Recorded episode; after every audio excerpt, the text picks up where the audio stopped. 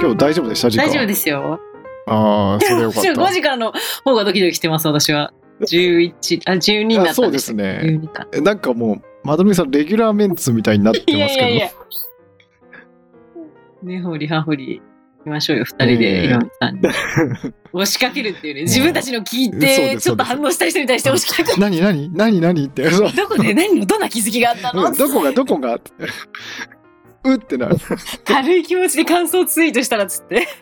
はい、ちょっと社交辞令的な感じで言ったらあの食いつきがパなかったみたいな、いや、えー5時まちょっと僕もビビってるんですけど私もビビってます。5時に起きるなんて予定、ここ何ヶ月も、てか数年ないんじゃないかな、5時起きる約束。あ本だってパン屋さんは何年前なんですか？パン屋はもう大学生の時なんで。あじゃあ結構大そこそこ昔ですよ、10年以上前。えー15年以上前。いやいやいやいや僕でもあのパン屋さんのくだりを聞いて、あのいやパン屋さんいいなって思いましたもん。ああ、朝方ってことですか？朝方でお近所のパン屋さん求人してねえからとか探しましたもん、でもいいですよ、結構。あの、ええ平和だし、パン屋とね。新聞がいいかなとか。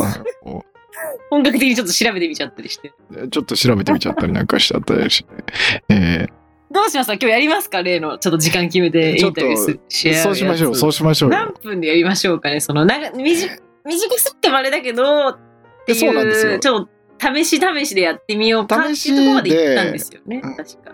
そうなんですなんかあんま気にせず15分15分とかで行ってみません、うんうんあ、いいですね。私も、なんか、うんあダメならダメでっていう感じでそうですね。1回15で、パンってやって、それでもちょっと、まだちょっと聞きたい、聞きたいこと終わってないとか。ええこれはダメだってなれうんば、話したいことまだあるとか、うん聞きたいことまだあるってなったら、まあそのまま、ええいずれにせよ回しっぱなしなので。そうですね多分予想するに15じゃ足りない説が。僕の仮説としては でもそれだとちょっと、なんか、予想通りすぎません？面白みないですね。本当ですか？えちょっとサプライズっていうかあの意外性を求めてる意ですか？外性というか、なんか、いや、うちらも別に、いざやろうと思ったら、まあ、15分ぐらいで意外と、まあ、もっと聞きまとまたいね、っちゃいますかねもっと聞きたいねぐらいで一旦終わらせるってことできなくないんだねっていうのをちょっと若干淡い期待を抱いてるんですけど。無理かな。ちょっとあの長く話すだけじゃないんだぜっていうところを見せてやろうぜっていう。誰に対してからそうだけども。でもあの、それぞれの自分、己にって感じかな。他人というよりかは。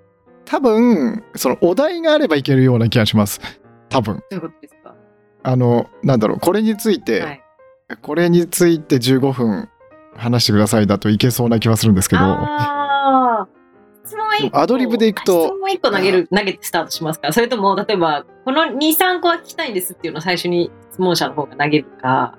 いやーどどうしましょう。えーっとどういうもんなんですか？もう完全にいつも通り丸腰なんですけどもああ、ね私、あ、じゃあちょっと今私のもうパッと直感で、ちょっと、うんとね、私は、私が単純に玉丸さんに、じゃあ私は15分尺をもらって、なんか何でも好きなように。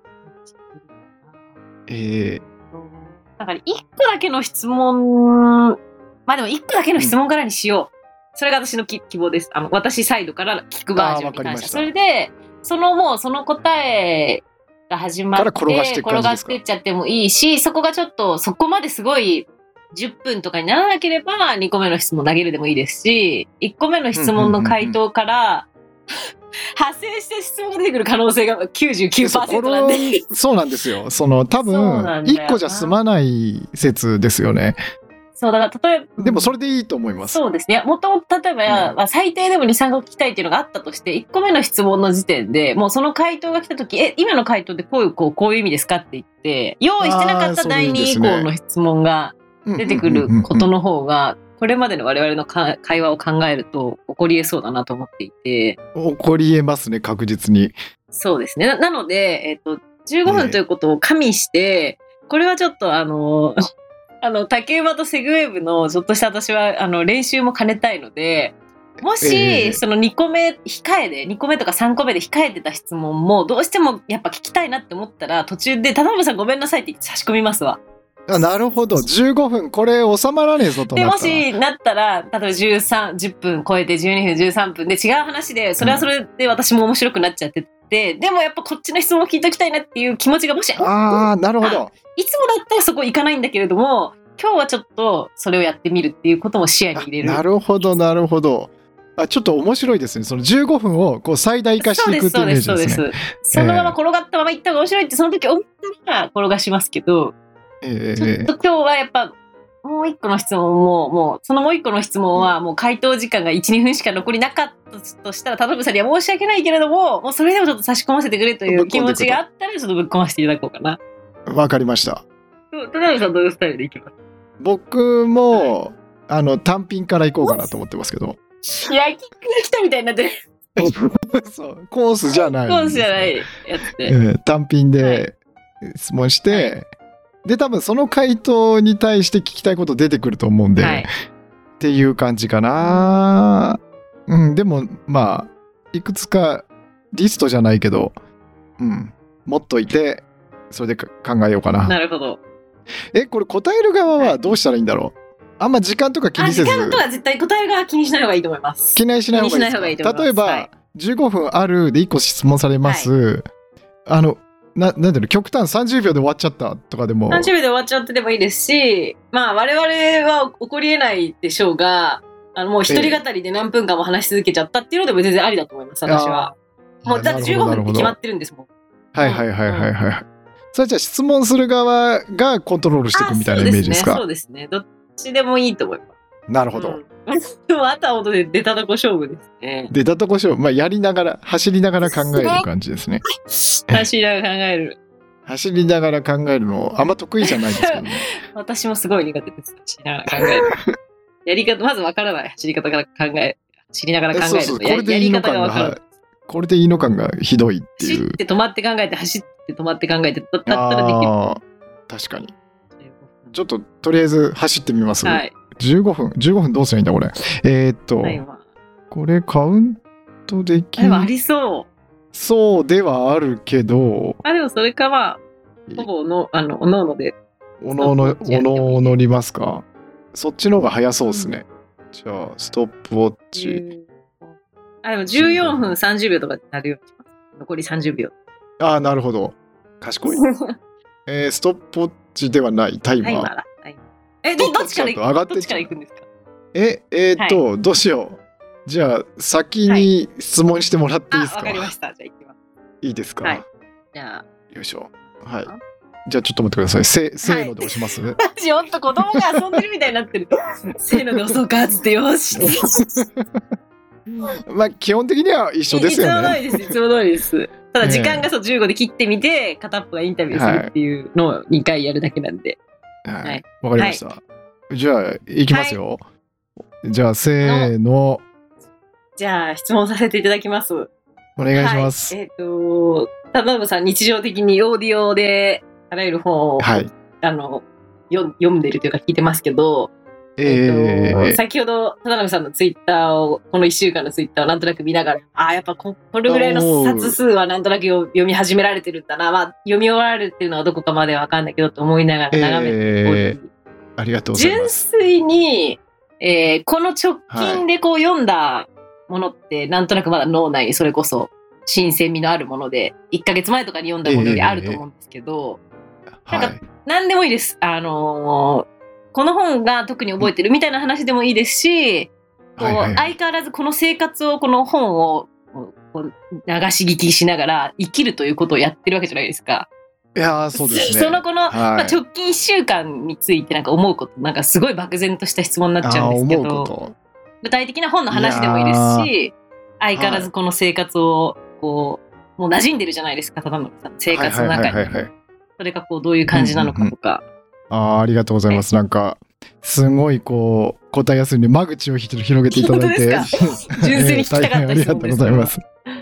あの、いいな、その、まず、あの、流しながら、こう、生活にっていう、そのフレーズいいっすね。そう いう感じになっちゃうんですよね我々が話すとそういう感じで、回答じゃなくて、ね、なんかちょっと、うん、大ぶってる感じが。そうだな、なんか、本に関して言うと、結構こう、僕もちゃんと話さなきゃみたいな感じが、こう出てきて、結果話せないっていうことが多多いんで、はい、こう漠然といきますね、こう。すごい。あのなんだろうな。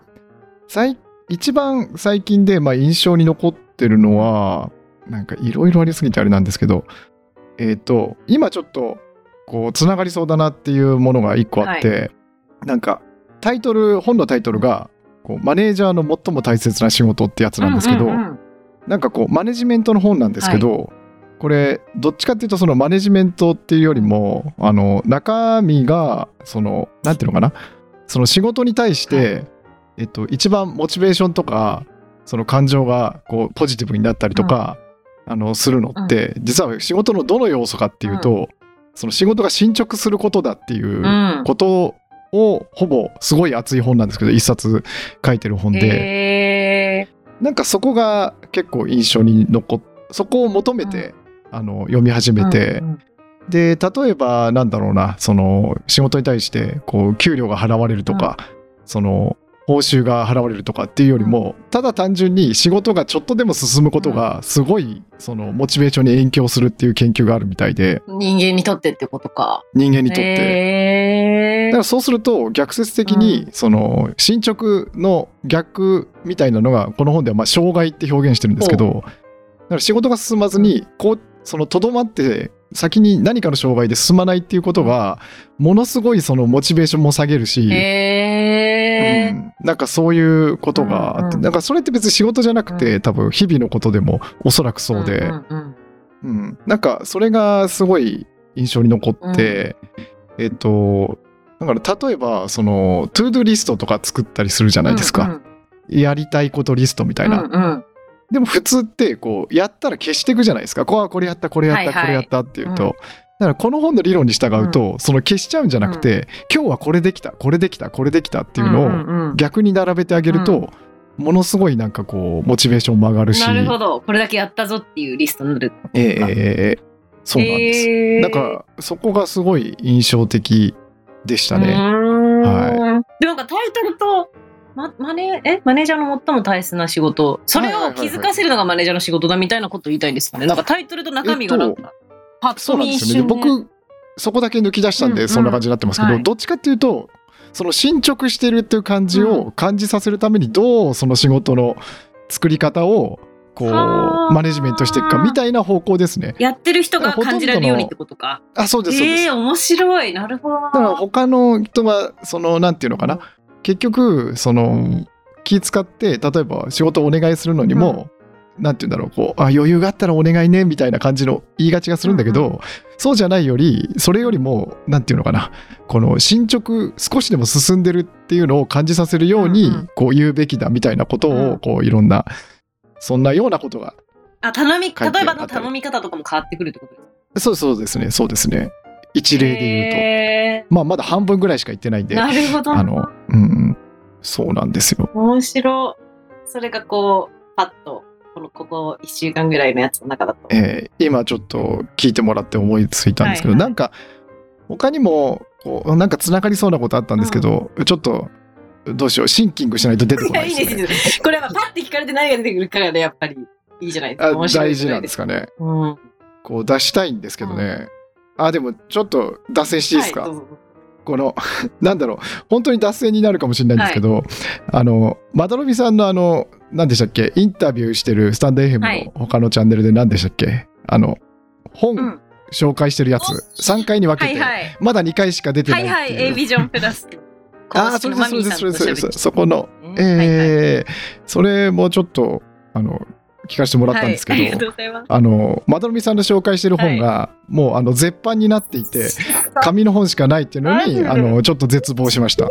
マジかって。やばいですね。まあでもあれはもうね、わかりやすい自己啓発本なんで、そんなにあの本が自己啓発本の中で特にっていう話ではないので、あの私の人生の中でたまたまちょっとこうで思い入れの強い本になってしまったっていう感じなんで、本単体で見た時にじゃあすごい、じゃあ素晴らしく人におすすめするような本かって言われると、そうではないっていうね。うんうんうん。感じだったりはまあまあ、なんとなくします。気持ちとしてはわかります。はい。僕も、なんかこう、バーっと読んでて、うこれよかったって言いますけど、うんうん。そう誰に対してもいいというよりは僕にとってよかったあっていうのはそうですよね。結構あるんで、うんうんうんうん。そう、あとね、これ改めて思っお聞きしたいというか、まあ、ちょっとまどろみに考察が入っちゃうかもしれないんですけど、質問というよりかは。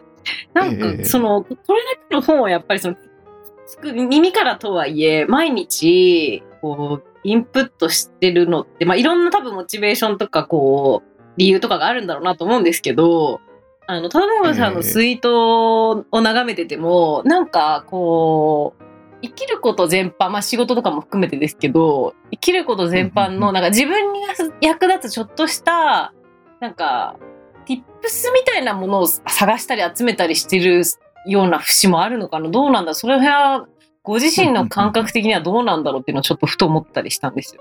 いやでもまさにご指摘の通りの感じがしますね。へなんかうーんうんコツって好きなんですよやっぱり。何事でもぽいな。そうそうなんです僕あのコツを探して生きてるみたいなところがあるんで確かに。でもいいですね、それ。なんか、田辺さんなんかこう、キャッチコピーというか看板作るときになんか使えそう。そう探して生きているっていいな。やばいそれちょっと見つけちゃいましたね、うんうん今。それすごい思ったんだよな、なんか。なんだろう。で田辺さんのツイートってやっぱりなんかすごい田辺さんの特徴あるなと思ってて、えー文字量がその多くないとか、でも何回カラーーは何か統一されてるなって思った時に、なんかやっぱその、まさに私は tips って思ったので、まさにコツってことなので、なんか役立つ小さな日常とか、ちょっとした仕事の中でパッて使えるような、で、自分にフィットするのはどれだろうみたいなのを、膨大にある本だったり情報量の中から、こう探ったりとか、それにこう、合う合わないとかを見てってたりしてる感じがすごい漂ってますよね。いやでも本当にそうで、なんかコツコツっていうかコツが好きなんですけど、うん。あのなんていうのかな？意外性？コツと意外性の組み合わせですあかあ、なるほど。ね例えばさっきの仕事で例えば一番大事なのは進捗っていう話も、うんうん。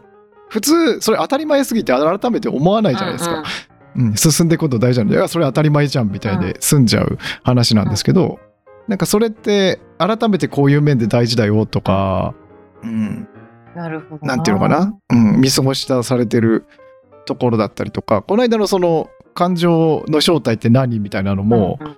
なんか知ってたからどうってことないじゃないですか。確かに。うん、でもあれを知ることによって、なんかこう感情の、うんその使い方というか感じ方も変わってくるし、なんかそっからなんていうのかな？僕にとってはその3ステップあってほ。えこれなんかちょっと始まっちゃいましたけど大丈夫ですか？大丈夫ですよ。まだ、まだ5分ぐらい。えあそうですね。あのまずなんていうのかな本に対しても僕はなんか3つ種類があると思ってて、うんうなんかまずはそのなんなんていうのか原理原則を書いてある本、はいはい。うん、こういう法則が世の中にはありますみたいな、でもそれってそのままだと結構使いづらくて、うん、そうだよねみたいになるんですけど、その次にえっと僕はこれ N イコール1の本ってよ呼んでるんですけどなんだなんだそれは。はい。だからその法則を利用して僕はこういう風にできましたみたいなあーあ。僕はっていうのは著者ってことですか、著者ですねへーだから結構スポーツ選手が書かれた本に多いんですけど、なるほど。うん、こういう風にやって僕は、まあ、成功したなりこういう風に考えてプレーしてるとかっていう本って、結構その本人が意識してなくてもその結構翻訳本に書かれてるようななんかきハーバードで研究したなんとかみたいな体操な理論をうん。なんかベースにしてるなみたいな考える節もあって、うんうん。うんだからそれを実行してみるとこうなるんだみたいあな。あ、じゃあ1個目の原理原則本に比べて N イコール1は、こういう法則を使って、僕の場合こうだったよとか、こう成僕の場合こうこういう活用してこういうふうに成功しましたなりなんなりっていう感じで。でもう一個がいわゆるノウハウ本ってやつで、うんうんでそれは、ね、原理原則はあんまり書かれてないんだけど、こういうことをやるにはこうやりましょうみたいな手取り足取り教えてくれるみたいな。うんうんうんうんでなんかその3つがこうバランスよく含まれてると、なんかすごくあのいいなというか。ああ、面白い。うん花の無地論だ、これは。たくさんの本を読んでいる。なるほどな。僕にとってのですけどね。うんうんうんうんはい原理原則。うんこの場合の原理原則っていうのはもう著者がが考えたものってことですよね。そうなんです。ただ、なんか、その、もう、なんていうのかな、その研究して、結構統計データとかで、ある程度裏付けがついてるみたいな状態のことですあかあー、なるほど。しっかりとしたやつ。うんね。で、もちろんなんかそれも、なんか、どれぐらいの信憑性がっていうのは、いろいろあるんででしょうけどね。どれもバランスよく入ってると、じゃあ読み応えがあるってことなのかしら？えっと、なんだろうな、別に一冊に実は入ってる必要もなくて、うんうなんかそれが組み合わさると、結局、なんか自分で実行して試せるみたいな状況になるんで。ああ、なるほど。でも、そうですよね。確かに、それも田辺さんの特徴な気がする。その、やっぱ、最終的に自分に落とし込みとか、自分のこう、人生に役立ててこその、そのための読書感は、なんかすごい伝わってくるかもです。そうなんですよね、うん結局のところそのなんだろう。自分の人生をより良くしたいっていう目的のためにうんうんうん。読んでるっていうか聞いてるっていうところがあるんで、うんうんうん。そうした時にやっぱ前もなんかそんなようなお話をしたと思うんですけど、本を読むだけじゃ変わんないでしょ説が結構 根強くあるわけですよ。頭では分かってるん。だけど、できないですえね。えできないっていうね。で僕はそれに対してはこう20代後半か30代前半ぐらいで諦めて、はいはいうん、いやもうあの動かない性分なんだから、じゃあその分インプットしてやるよみたいな変な、へー。変な方向にこう舵を切りまして、う。ん、動かないけどただ入れていくみたいな状態がずっと続いております。インプット。が増えると、その、インプットが増えた分だけ、その、ベース動かないけど、ちょっと動くようになるんですかね。あそうなんです。その結局その簡単にやれるとか、うん。なんかもうなんていうの階段が高すぎたんだけど、こう低い位置まで持ってこれればそれでも動いていくんで、うんうん。なんか頑張って日々やっていくっていう状態になってしまうと、どうしてもなんかこう意志力を使ってしまってやめてしまったりとかするんで、うんなんかその辺は緩くあとはこれをやると本当に大事だよっていうのは、なんか深く腹落ちすればやるしかないかみたいになるんで例えばトレーニングとかも今毎日一応続いてるんですけど、本当は絶対やりたくないんですよ僕は。でも続いてると。ええでもこれしかないっていうのがいろいろ見た中でもうこれしかないんだっていうのがなんか腹落ちしたんでなるほど。そしたらやることにな,、なったと。他に代替手段はないとう いうのが分かったんで、うんまあ続いてるってなんかネガティブないや、いいじゃないですそんない感いじじで。す。行動に移すとか行動を変えるための読書ってことですよね。めちゃめちゃ明確ですよね。私あんまり。あでもそうです。目的としてはそうです。よね。なるほどな、まあでもだからストーリーがあるやつとかは逆にあんまり読まなかったりしますね。うんうんうんうんうんうんエッセイとかもあんま読むイメージないです。あ、でもこの間村上春樹。あそうですね。うんうんあのただどうしても優先度が落ちちゃうっていうか、読めば楽しくて好きなんですけどね。うんうんうんいやー、あ、今、これで終わりますか？ちょうど。僕あれなんですよこのタイマー見ながらやると、あのなんていうのかなあ 全然大丈夫なんですけど、あの結構このその割にって思われそうであれなんですけどその時間内に喋り終えるみたいな仕事してたことあるんで、えー、すごい、なんですか、そのアナウンサーみたいな仕事？あの普通にあれなんですけど、はい。あのなんだろう。こう社内で誰かに何か教えるみたいな仕事なんですけど。なるほど、なるほど。はい、あれなんですよ。その時間過ぎちゃうと、こうみんなその時間までのそのいわゆる労働時間で区切ってるんで、はいはい。うん、押せないんですよ、なるほど、なるほど。うん、だからそこまでに終えなきゃいけないみたいなのがあったりして、時間を気にして喋ることが、良くも悪くももう慣れてるっていうか、うん。そこまでに終えなきゃみたいな、それが発動しちゃうってことですよね。うん、でも大丈夫ですけどね全然、はい。いや、これちょっといろんなやり方で試してみ ましょう。そうしましょうそうしましょうそうしましょう。えこれどうなんだろうな。今のはこうまどろみさん的にどういう感じだったんですか？あ、でもなんか、なんか今で、い実はなんか、田辺さんと話したことなかったなと思って、ちょっと新鮮でした、逆に。あまあ確かうん。に、やっぱりでもあれですよなんか自分ばっか話していいんだろうかありましたけどね 発動しました、田辺さん側には。発動しますよね発動しますよねやっぱりる側の時はすごい居心地いいですわ、私。ですよね僕も前回すごいあの居心地よかったですもんそうですよね。うんうんうんうんいいですよ。いや、でも、そうです。その本にまつわることって、細かく聞いたことあったようでなかったので、それだけでも結構興味深かったですよね。うんうんうんあそのさっきのその、3つの、あれがあるっていうや話とか、あれとかよくさらっと出てきました。いつも思ってることだから。あーでも結構こねくり回してあ考えてることありますねああこうでこうでこうかなみたいな、うんうん、で結構その自分で一人喋りで喋ろうかなと思いつつ、うんあの喋れてないネタがこういっぱいこう溜まっていってしまってるんで、なるほど、なるほど。うん、だからこの間の感情とは何みたいなのも、はい。その一種ですけど、うんうん溜めたままどんどんお蔵入りし。ていくっていう説明めちゃくちゃ上手でしたもん、あれも。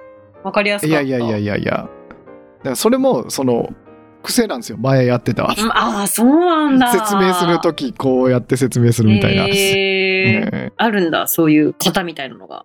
型型なんですかね。なんかその時こういう感じでやってたみたいな。まあ型ですね。うん。はい、うん、なんだ、喋るの得意な人なんだ。いやいやいやいやそこまでのプロだ得意ではない。無理だ。いやいやいやいやそんなことないです。そうだったのか。急に、急に恐縮し始めたまどろみが。なんでですか？なんか、なあ、なんだ、なんだ、そっちの筋肉使おうと思ったら全然使える人なのかみたいな、取り残されたみたいな気持ちになっちゃった、今。いやいやいやいやいや 普段見せてないだけでそんなレバー持ってる人だったのかみたいな。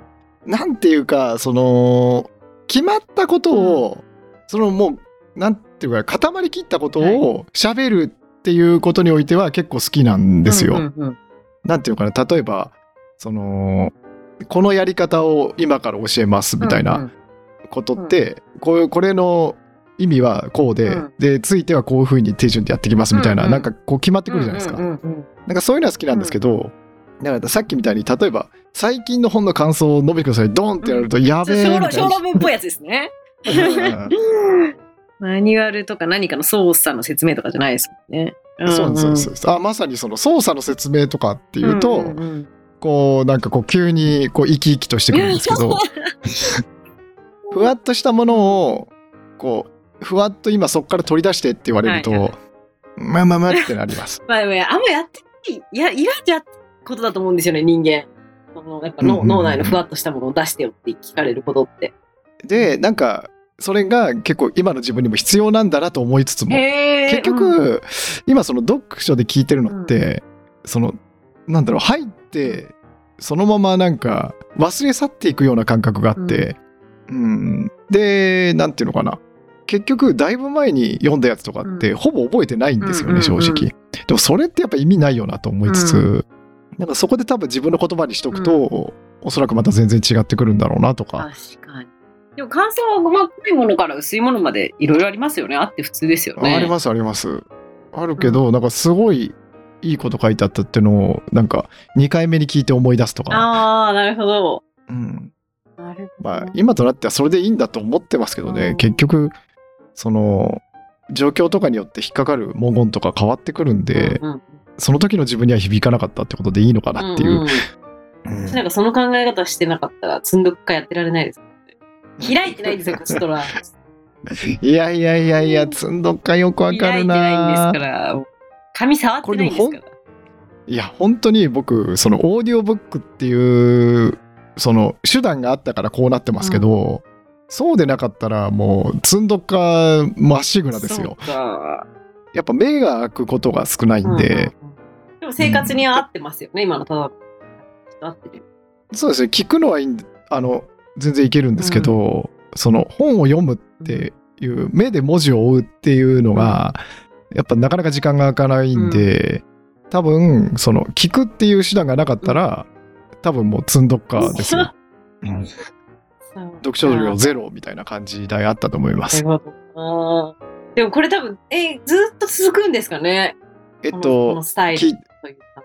多分もう始めたのが去年の年末なんですよ。あちょっと急に思い立った出来事があって、で一瞬もう年末だから年変わって新たにやろうみたいうんうなん。思いもちらっとよぎったんですけど、うんうんいやそんなまどろっこしいことしてられないもう思い立ったが吉日だと思ってその日から始めて、うんうんでそっからに至るんで多分ななんだろうな大きなライフスタイルの変化とかがなければ、おそらく多分ずっとやっていくと思いま。ですすよね。もうなんか体に馴染んでそうですもんね。そうなんですよね。ね。うん、いろいろ形は変われど、うんやっぱこれがベースかなみたいなところを聞いて流れてないとちょっと違和感ですか、うん、あとなんかやっぱさっきの進捗の話じゃないですけど、えっと始めたのがその休職して休んでる時だったんで、うんうん。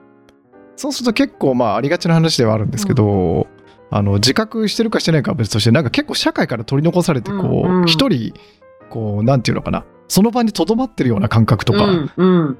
がある時があって、うん。でもそうするとその本とか聞いてるとただ少しでもなんか進んでるような。気になれて確かに。うん、実際どうなのかはわからないんですけど、うんうんうんうんそういう意味もあってなんていうのかなあの意味があるかどうかはともかく、こう感覚的にえ癒されるというか、んんっていう側面もあるのかなっていうところですね。ありそうだ、大きそうだな。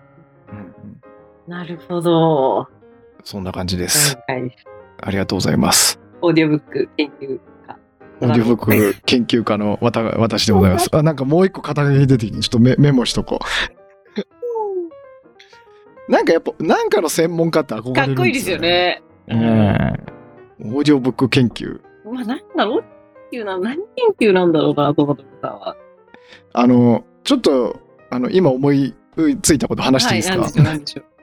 僕、オーディオブックめっちゃ聞いてるじゃないですか。うんうんそうすると、たまに、こう、Kindle 出版とか今あるじゃなですか。はいいはい。で、どうも、Kindle って、Kindle 出版して、その、オーディブルっていう、オー Amazon のオーディオブックのサービスがあるんですけど、なんか、Kindle 出版っぽくどうもできるらしいんですよね。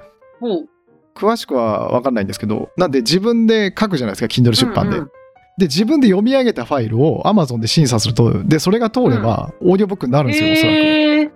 だから、その、書いた著著者さんが喋ったオーディオブックが結構中に混じってたりするんですけど、オーディブルに。うん。そうそう、すごいんですよ。ただ僕、音声配信もこうこじらせちゃってるんで、はい。その、おそらく、その、本を書きたいっていうモチベーションでやってる人だと思うんで、はいはい。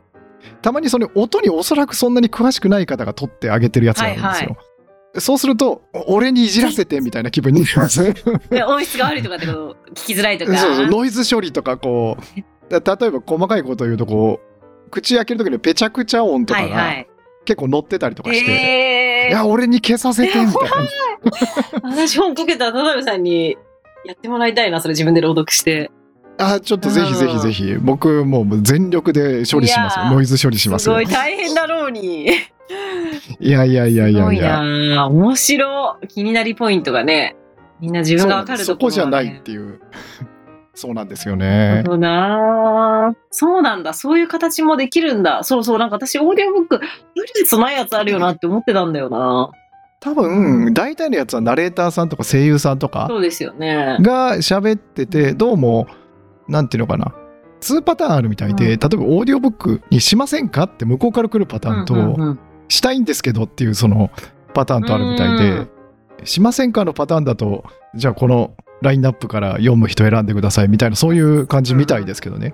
うん。なるほどなええいいな Kindle と紙の本とオーディオブックで選べると。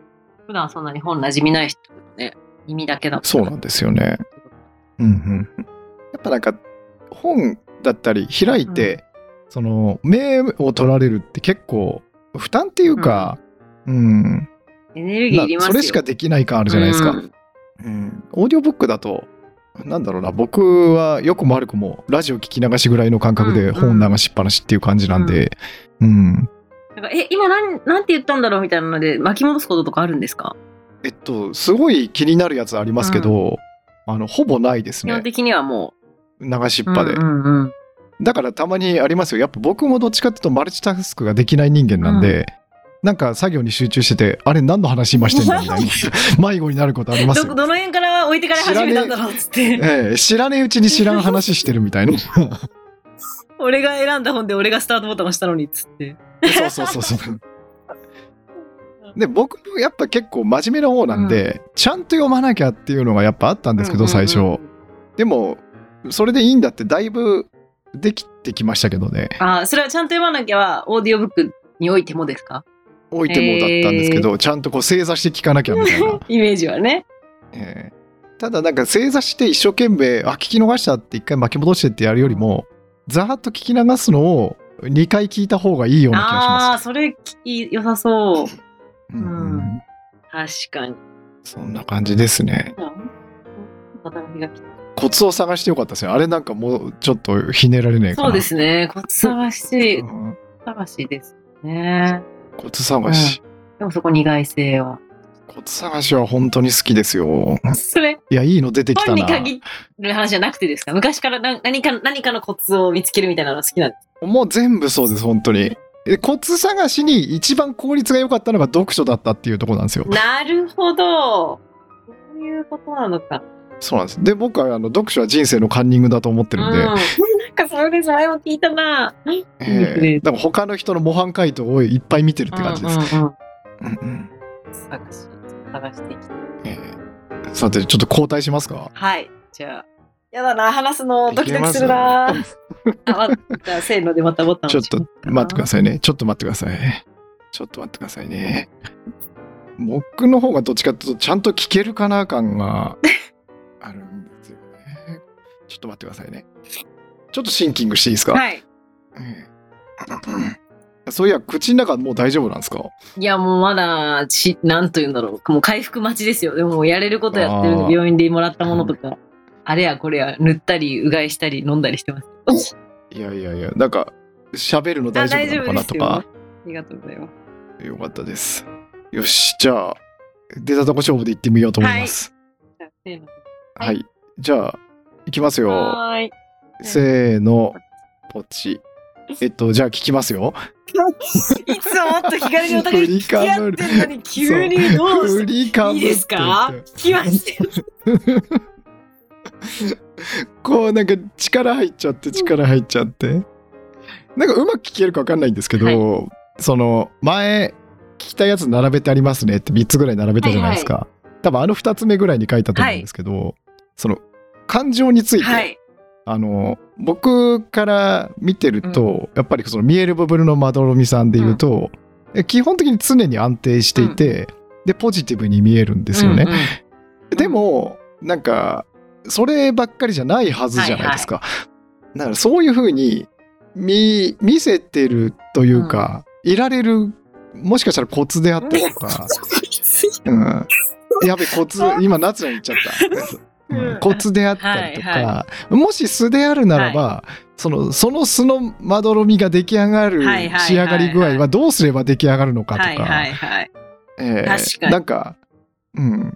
で、多分なんですけど、これは僕の推測なんですけど、おそらくその幸福とかそういう関係を研究してる時に、一回多分通ってると思うんですよ、まどろみさん、そえこ。感感情についてどうなのかなって。うん、ついそうそう、そのルート多分通ってここまで来てるんじゃないかなっていう推測もあって、もしその研究結果でなんか、これはっていうのとはか、あれば教えていただきたいなと思いました。なんかいい深い質問ですね。うまく、なんかあるかな、でねでも、あるかな。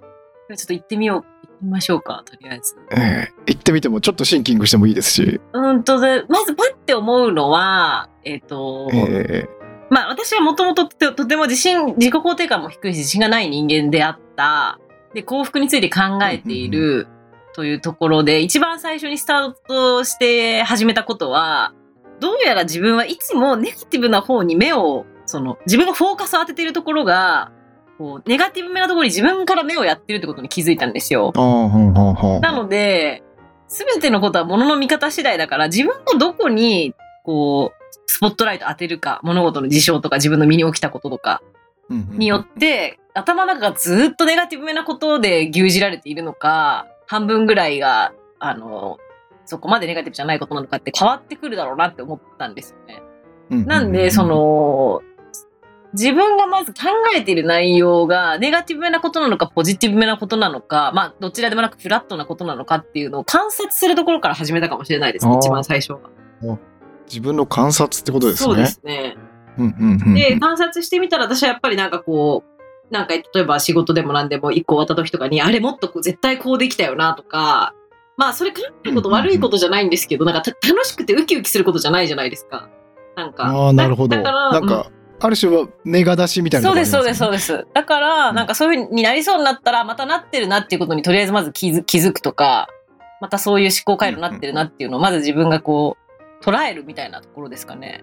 で、もうちょっとできそうだったら、いや別にダメなとこばっかりじゃなくて、いまずやりきれてよかったじゃんっていうところをもうちょっと褒めてあげようよみたいな、うんうんうんうん9個ネガティブが出てきちゃっても、1個はポジティブなところを探してあげるみたいな自分のために。だからそういうトレーニングみたいなのは若い時すごいやった記憶はありますね。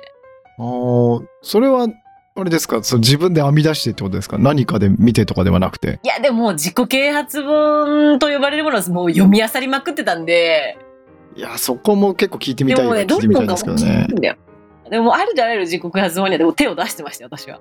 えー、それ、なんかそこについて、やんややんやしたいですもん。とりあえず。うん、だから、なんかどの本っていうよりかは、だって、もうもう書いてあること一緒だなって思ってて。まあでも根底は大体一緒ですよね。言い方変えてるだけってとこありますよね。そうそうなんで、結局自分が考え方変えたりとかは、考え方変えたり、物の見方とか変えないと、何かがいきなりそのなんかこう、なんとなく今より前向きに生きていけるってことないんだろうなっていうのはなんかいろんな本読めば読むほどなんとなく分かったので、はい。なんかまあ、頭が何で牛耳られてるかを観察するっていうのを一番最初にやりました。うんうんうんうん。でもそうするとかなりネガティブな要素が多いってことにまず気づくじゃないですか。まあ、当たりはついてたんですけど。やっぱりそうであったそうです、っていう。そうです、そうです。やっぱりそうであったとか、もう呼吸するようにそう脳内がもうそうなっていると。そういう状状態になっているっていうことに気づくと、よっぽどだなっていうことに結構客観的に気づくんですよね。自分という人間に対して。もう、よっぽどだなっていうのは。ど、いつもそのもっとこうした方が良かったとか、自分はまだまだこんなことができてないとか、もっとこれができるようにならないと私はこういうふうに生きていけないとか、ああ、なるほど。っていうのを、うん。できない部分に目をあ向けてたみそうです、そうです、たいな感じでそうですす。だからなんかね。か苦しい苦しいって思ってたわけじゃないけど、基本的に考えることが好きだから、今何に考えてるんだっけって思うと、大体そっち方面のことで、そっち方面のことだと、あんまりう浮きついてはないので、感情としては、ウキウキはしてないので、うん、まあそうですよね。。で、楽しくないなと思って、生きるの楽しくないの辛いなってなって、おそれでやっぱ楽しいことに目を向けるよう、訓練はしましたね、多分だいぶ。うんうんうんうんうんそうですね。で、そっから、あれ、ポジティブ教の話しましたよね。え、それ多分、まだ未達のあれですよ。登場してないですよ、そういう。そういうあの、ポジティブその、宗教はまだ、まだでしたっけ？ええポジティブ教の今日は、セグウェーブしかまだあそうか出てないですね。あの、その、教会の、今日宗教の今日でもあり、クルーという字でもいい、ああ、なるほど、字でもなるほど。字でもいいんですけど、ポジティブグルイとも書くそうですっていうことですね。私は今のまず観察、自分の脳内を観察したらいつもどちらかというとネガティブなことを考えてる。そりゃなんとなく生きてて楽しくないわ。じゃあ、ちょっとでもいいことにも目を向ける、その、目を向ける場所を変える努力をしてみようみたいな。やり始め、やり始めて、ポジティブなことに目を向けることがすごく上手くなったんですよ。へで、え行。き過ぎたんですよ、私の場合は。通り過ぎちゃった。通り過ぎて、あの、ちょっとでも嫌なことあったら、もう見ないようにするとか、蓋するとか、書き消すとかっていうことがめっちゃ上手くなっちゃって。へえ、あ、でも話には聞くけど、実際、実物にでお会いしたの初めてで。私ですす、それが。もっと、もっとポジティブ教やらせてもらってました。ええあ、でも聞きますよね。その、やっぱポジティブすぎてもいけそうないみたいな。そうそう、そうです、そうです、まさにうん。で、やっぱり、光と影は絶対に一人間の中にもあるし、世の中にも存在しているので、うんあの、ととにかくポジティブにいかねば苦しくて大変だっていうところからスタートしたんで、入り口は良かったんですよ。スタートは多分間違ってなかった。えー間違ってなかった間違ってなかった。です。間違ってなかったなんですけど、やっぱえーちょっと行き過ぎちゃっただいぶ行き過ぎてたと思いますね。で、やっぱりその、まさに、だから私この間の田辺さんのなぜ感情というものがあるのかっていう話がすごく反応したのは、感情ってやっぱり、その、後で考える前に、わあ、不快だとか、やだ、気持ち悪いとか、やだ、ムカつくとかっていうのって、動物的に教えてくれてる何かだから、めちゃくちゃ重要なんですよ。だから、その、一見ネガティブって、ネガティブ、ポジティブで分けたら、どう考えてもネガティブに思われる感情も、何かを私に教えてくれてるわけだから、バンって出てきた時に、絶対に見逃しちゃいけないんですよ。ってことに気づいたんです、途中で。えー、すごい。で、それで、あ、やべえ、ポジティブ教だったんだって思って、そっうんうんうんうんからはやっぱネガティブなこと感じた時とかに友達に聞いてもらうとか、自分でなんか泣きたいだけ泣くとか、そういうのすごいやるようになりましたね。だから蓋はせずにある程度受け止めてうんうん消化していくというか、そうですね。だからできるだけそのいいいい悪いで、うんうんうんうん感情というものをいい悪いで判断しないようにしようって今はめちゃくちゃ気気をつけてますね。すぐ私はポジティブ教に行っちゃいがちなんで。あー確かに、そうですね。うんうんうんうん、なるほどねちなみにそのあのポジティブ教をやってた時のなんかこう具体的なエピソードってなんかなかったりしません、えー、なんだろうな。なんか例があるとこそうですよね。わかりやすいかなっていうそうだよね。そうだよな。まあ、例えば、当時お付き合いしてた男性うんうんうんうんが、えっ、と、私と付き合い始めた時に、あの、は女性と同棲してたんですよ。い。おや。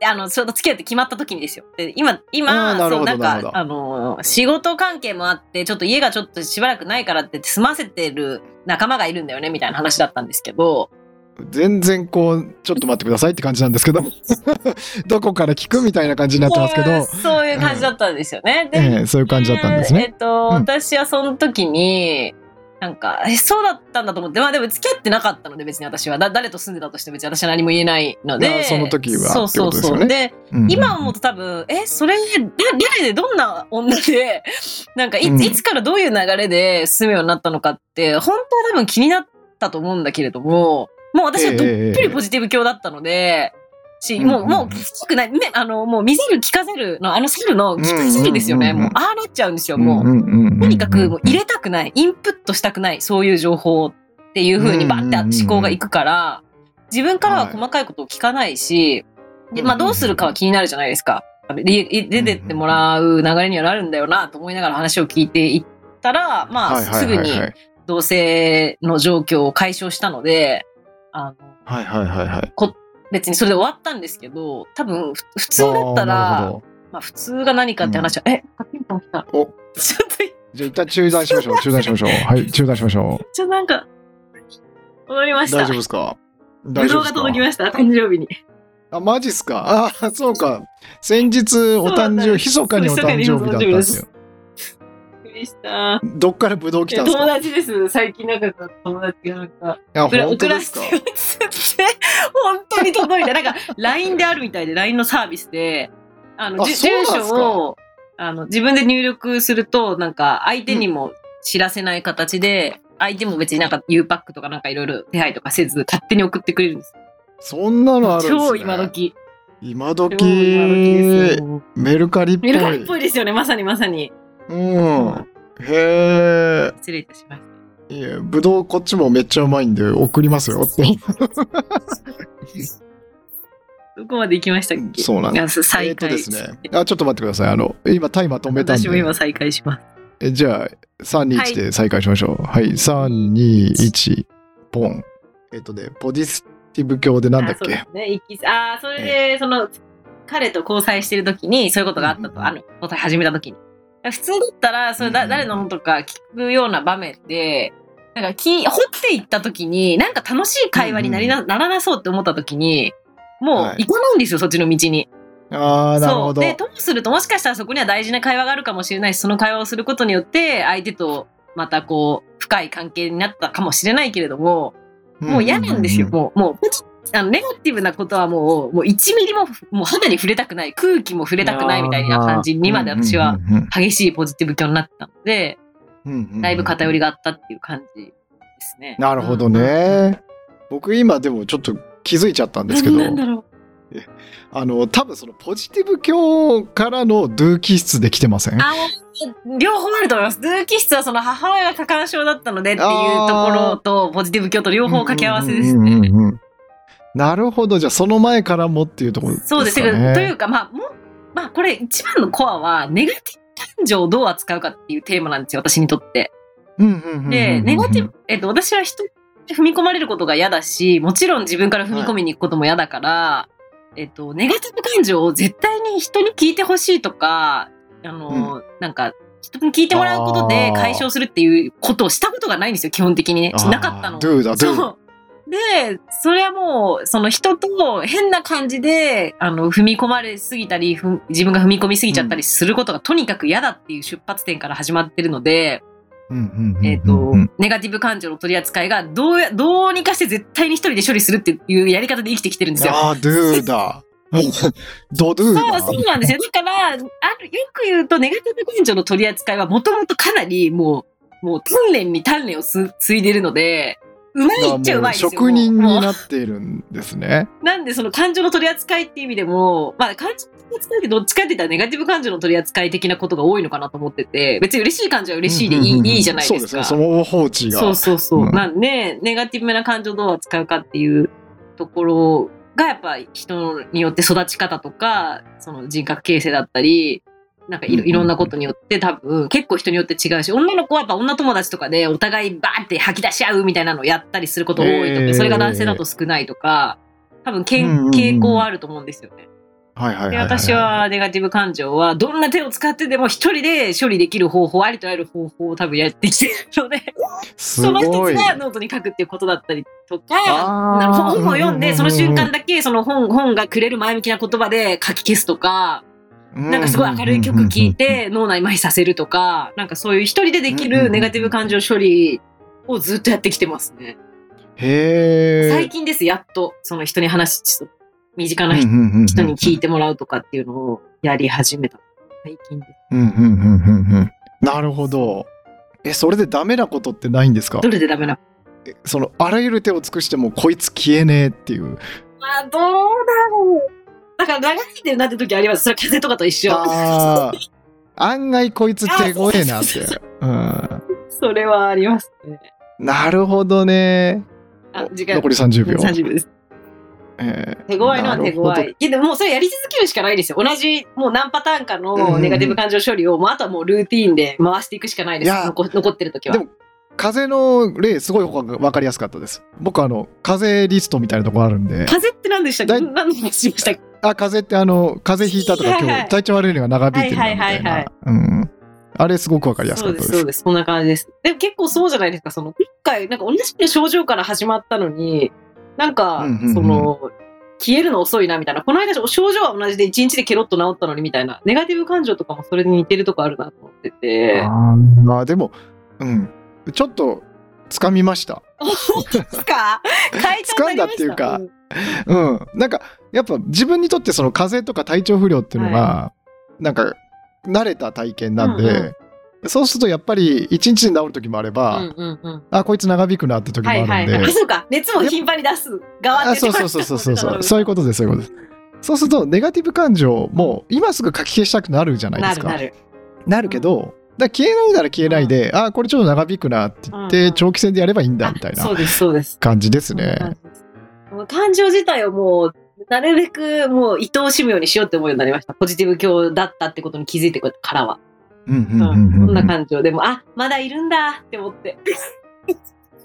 や嫌な感情の時は、ああ、今日もまだいるんだ、端っこの方になんかまだいるねって言って、あの眺めたり、うんうわ嫌な時はまずまだいるムカつくって言って独り言言ったりするようにしてます。へ変に動かそうとしない、あの消そうとしないとか、蓋しようとしないっていうそれはなんとなく。めちゃめちゃ大事にしてうます。ん。へうん。えいや15分経ちましたけれどもどんなだったんだろう。そんなそうか、その例のその質問もらってましたもん。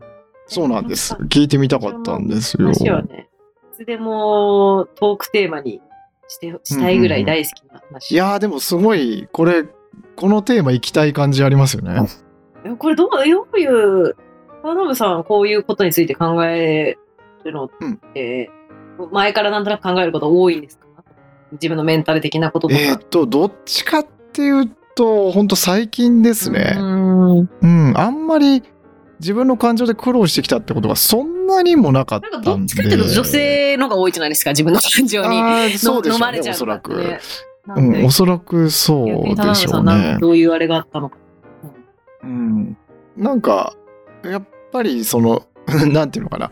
コツじゃないですけど、あの生きていく上でやっぱりそのどう考えても感情に従わない方が効率いい時もあるはずなのに、なんで感情ってあるんだろう？とかそこスタートですね。どっちかそうか、それでそっていうと。の本読んだんですもんね。それが書いてある。あ出会ったん。そうですそうです。ではい。まあこの間そうやってお話ししたんですけど結局そのそあの時話した内容って、まあ、結構いろんな本に散りばめられてて、ほうほでそうすると結局感情って最終的に脳の構造みたいな脳の働きみたいな話になるんで、ほうほうそうやって理屈っぽい方に行くと、うんうん僕は楽しくなってくるっていう。へー脳の構造、うん脳の構造で感情、どういう感情になるかが決まるってことですか？そうですね結局感情も脳が作り出してるはずなんでなるほど。うんへえ。面白い。そうなんですよ。ちょっと感情系の話でもう一個いいですかいやどんどんくださいもっとください。私、姉が、あの、双極性障害って言われる、いわゆる、あーはいはいはいはいの、そうつって言われる病気なんですけど、もともと臨床心理士だって本なので、本人もめっちゃ心理学詳しいというか、詳しいっていうか、その専門家なんですよ。ですでええあの、やっぱ思考が、その、鬱に入ってる時って、あの、うんうんうん。やっぱり私はダメなんだとか、やっぱり私はずっと治らないんだっていう方にこう行くわけじゃないですか。この間お話ししてましたね、あ何かで。したかも、したかも。そうそう。うんうんうんで、それのことを、姉妹の間では最近なんか国道みたいな言い方をしてて、そこの思考に生き慣れてるから、なんかもう楽なんですよ。頭、あーなんか今頭のことを聞いた時にそれを思い出しました。で、その、え、そんな昨日までずっと、例えばね、さ、うん500日間悪かったって、明日も明後日もこの先100日間も悪いっていうことは、あの、科学的に証明はできないじゃないですか、うんうんうん本当は。だけど、うんうんうん人間ってそうですね500日間体調とかメンタルが悪いと、やっぱりずっとダメなんじゃないかって思うわけですよ。うんうんうんうんでも、例えば私と電話を30分でもして、でも全然こういう可能性だって起こり得るよねとか、前もこうなっててこうなったっていう、いい風にこういう風に転じいきなり転じたことあったじゃんみたいなことを、二人でおしゃべりしてると、その、一人で考えてると、あ、もう絶対ダメだっていう大きい国道にビュンビュン思考が進んでるんだけど、いっぱい車が。なんかこ一人だっ行かない小道みたいなところがあって、そっちを話してると、その道がちょっとこう、まあもう血流とか大大動脈とかでもいいかもしれない。例えを。それをこう太く太くしていく作業みたいな。なんかそういうの関係ありそうだよねって話をして、それってこう脳の回路とかともしかしたら似てるのかもなって思いました。いやー、まさに、あの、すうん、あの、ビビッときました。聞き。ました。なんか、繋がってそうですよね。ええなんか脳の構造って、その、そうらしいじゃないですか。あ本当ですか？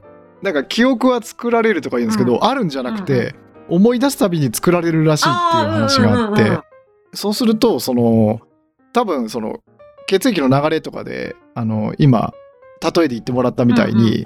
その脳の構造って結局、その、道が、こう、行ったところの回路が強くなるから、あそうそうそうそう。まさに。うん、だから本当にまさに国道と小道で、だからいつもこっちからってどんどんその回路が強化されてって、でそこ通りやすいからそこ通っちゃう、うんうんうん。そうそうそうそう。楽だか、ら。そうするとどんどん太くなっていってすよ。その回路が残っていく、うんうんで小道みたいなところはだんだん衰えてからけあのなくなってってそのルートしかなくなっていくっていうことらしいんですよね。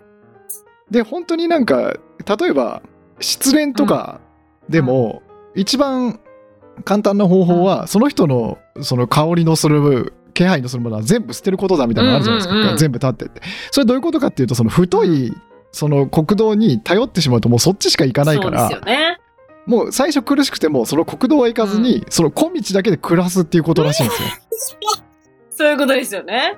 そう。そうするるとその国道はだんだん細くなっていって、でそっちの小道が太くなっていくからいずれそのある域地を越えて、小道の方が広くなって国道の方が狭くなったタイミングで、うんうん。ふっと楽になるっていうことらしいんですけど、うん、なんかビッときましたねだからそういうことなんだっていう、ね。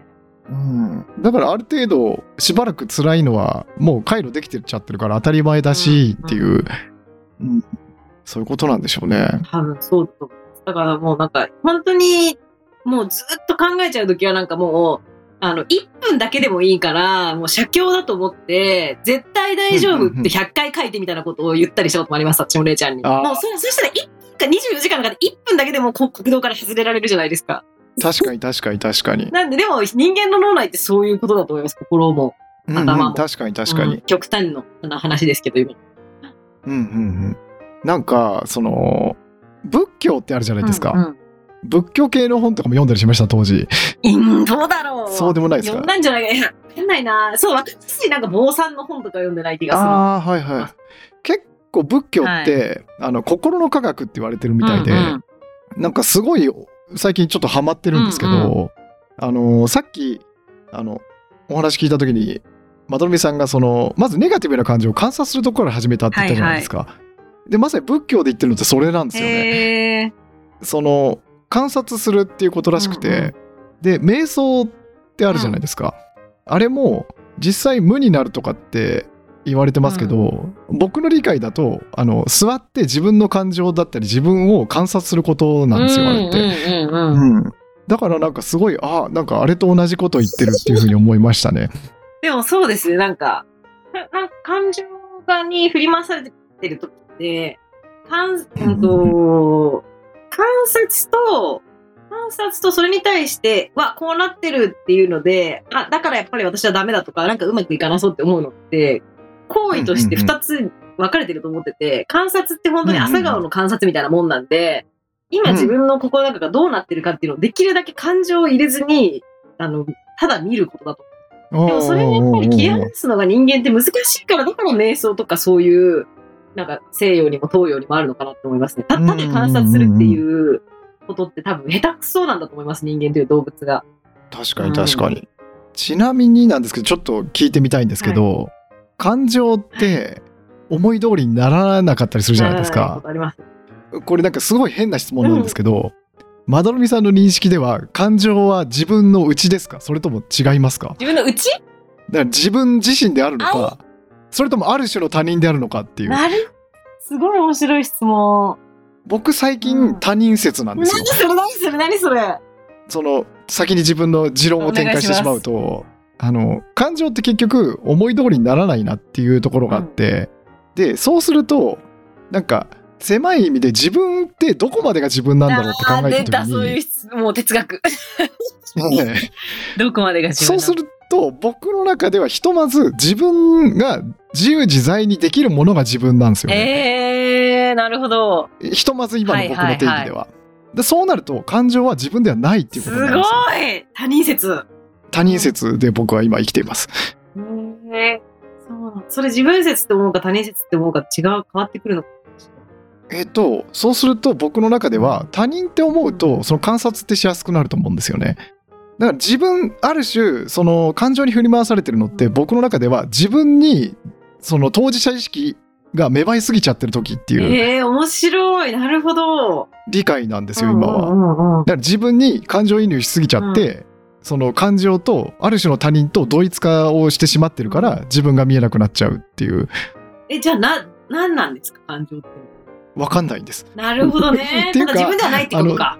自分ではないってことがはっきりすれば、あ感情がまた暴れてるなんでこの感情はこう暴れてるんだろうっていうふうにいられるんですよね。考え方として。なるほどな。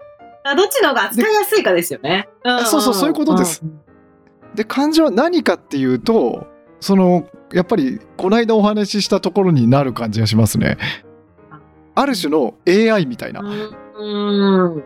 うん、今の僕の理解だと。なるほどな。うん、なんかこう自分にとって必要な情報をポッとこう投げてくれるこうキュレーションサービスっていう感じですね。え、それってどういう時にどうなるんでしたっけ ?AI っていう。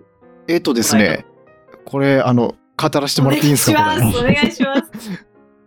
えっと感情はまずその意識自分の思い通りになる意識って、その同時に処理できる情報がすごく限られてるけど、その状況で今一番最善な行動を選択しなきゃいけないってあ、いうそうかそうか、瞬時にことにな選ばなきゃいるじゃないですか。けないことがあるからってやつ。はい。そうすると、今何が正解かって言った時に過去の経験だったりとか今周囲の状況がどうかっていうことを総合的に判断してうんうん行動しなきゃいけないんですけど、意識のこの狭い集中した範囲ではそれは全部把握するのは無理なんですよね。そうした時に過去のデータとかがこう脳とか体に溜まってるんだけれどもあのそれがそのある種今他人として話しますけど、意識に向かっていや今こうした方がいいですよ過去のデータだとっていうのを弾き返してくれてるってことか。そう一言で言うとこうですっていうのが感情だと思ってます。へー。だから今こっから逃げろ。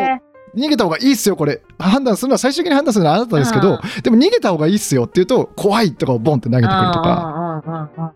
であ今この行動はこの今までの行為からすると照らし合わせるといいことだから楽しいっていうのをポンって投げたりとかっていう,、うん。でそんな感じのイメージ当たってですそう。ね。このためにありそう感情。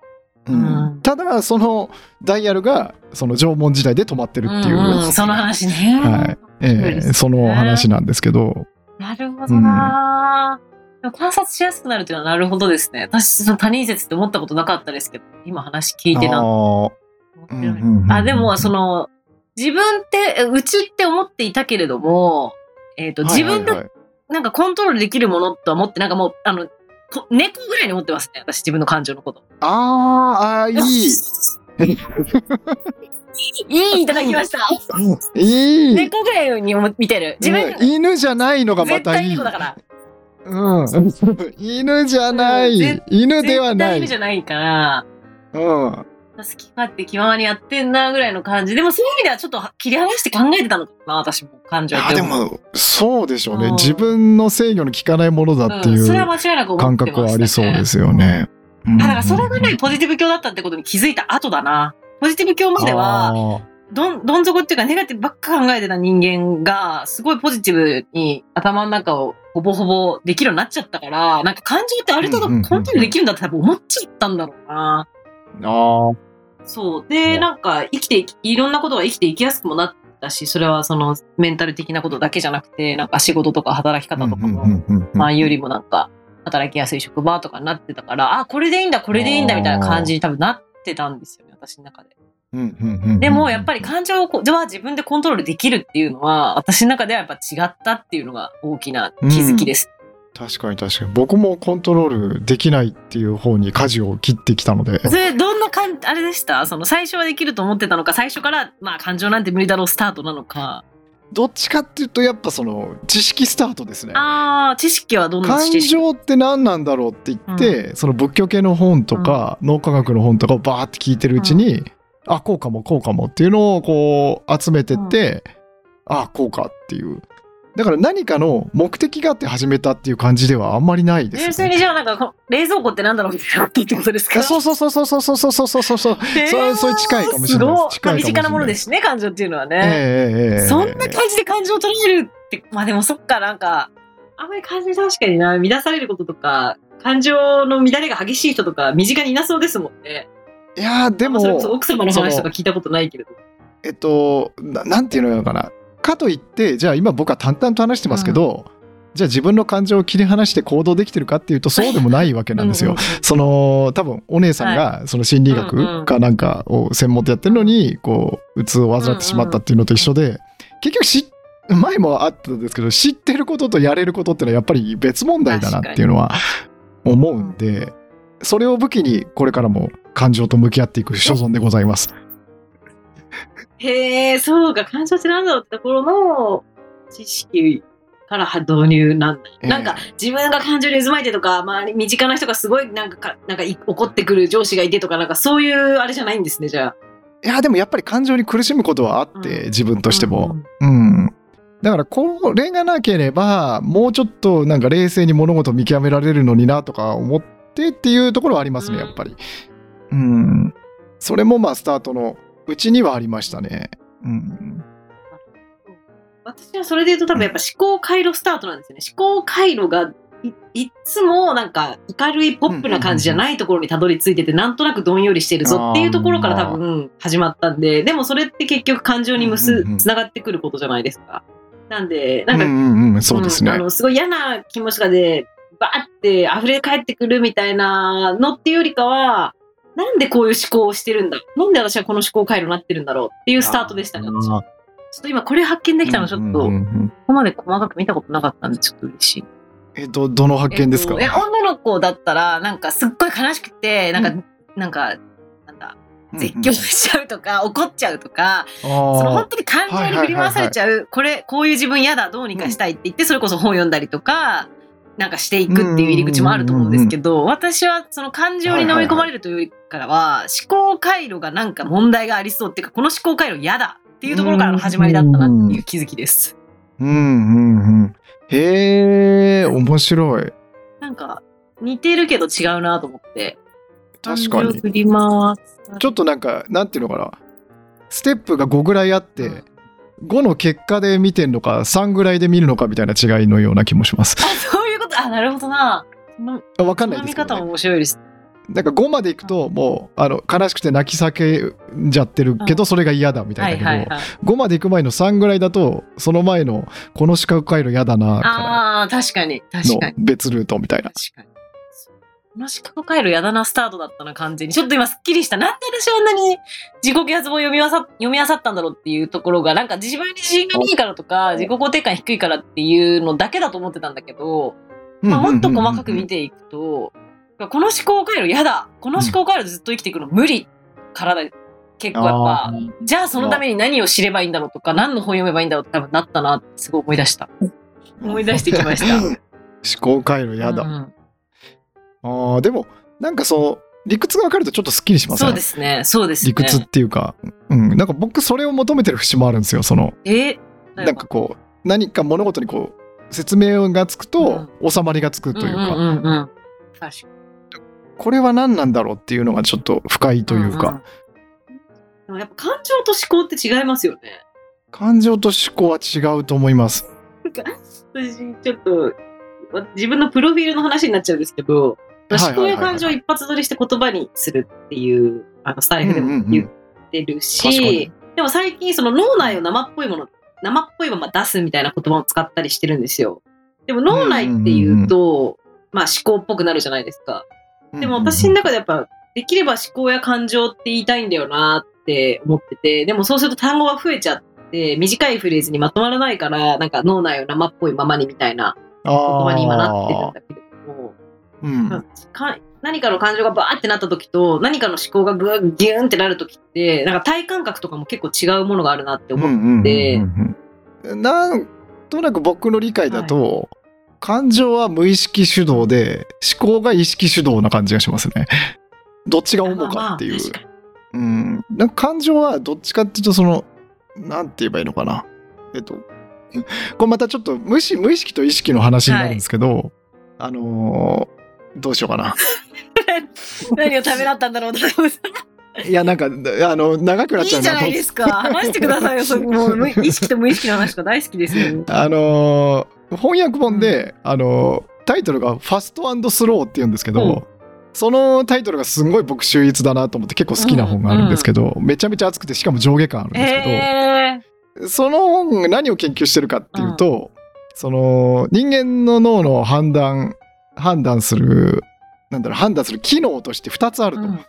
でそれは意識と無意識って言われてるものだったり、例えばあの昔で言うとその脳内で天使と悪悪魔がこうやって語り合うみたいな、あので悪魔が勝つみたいなそのはい。はい描写あったりするじゃん、うん。それの天使と悪魔っていう2つだったりとか、うん、するんですけどあとはなんなんだろうな。象と象使いとか、うんで2ついずれにしてもあると。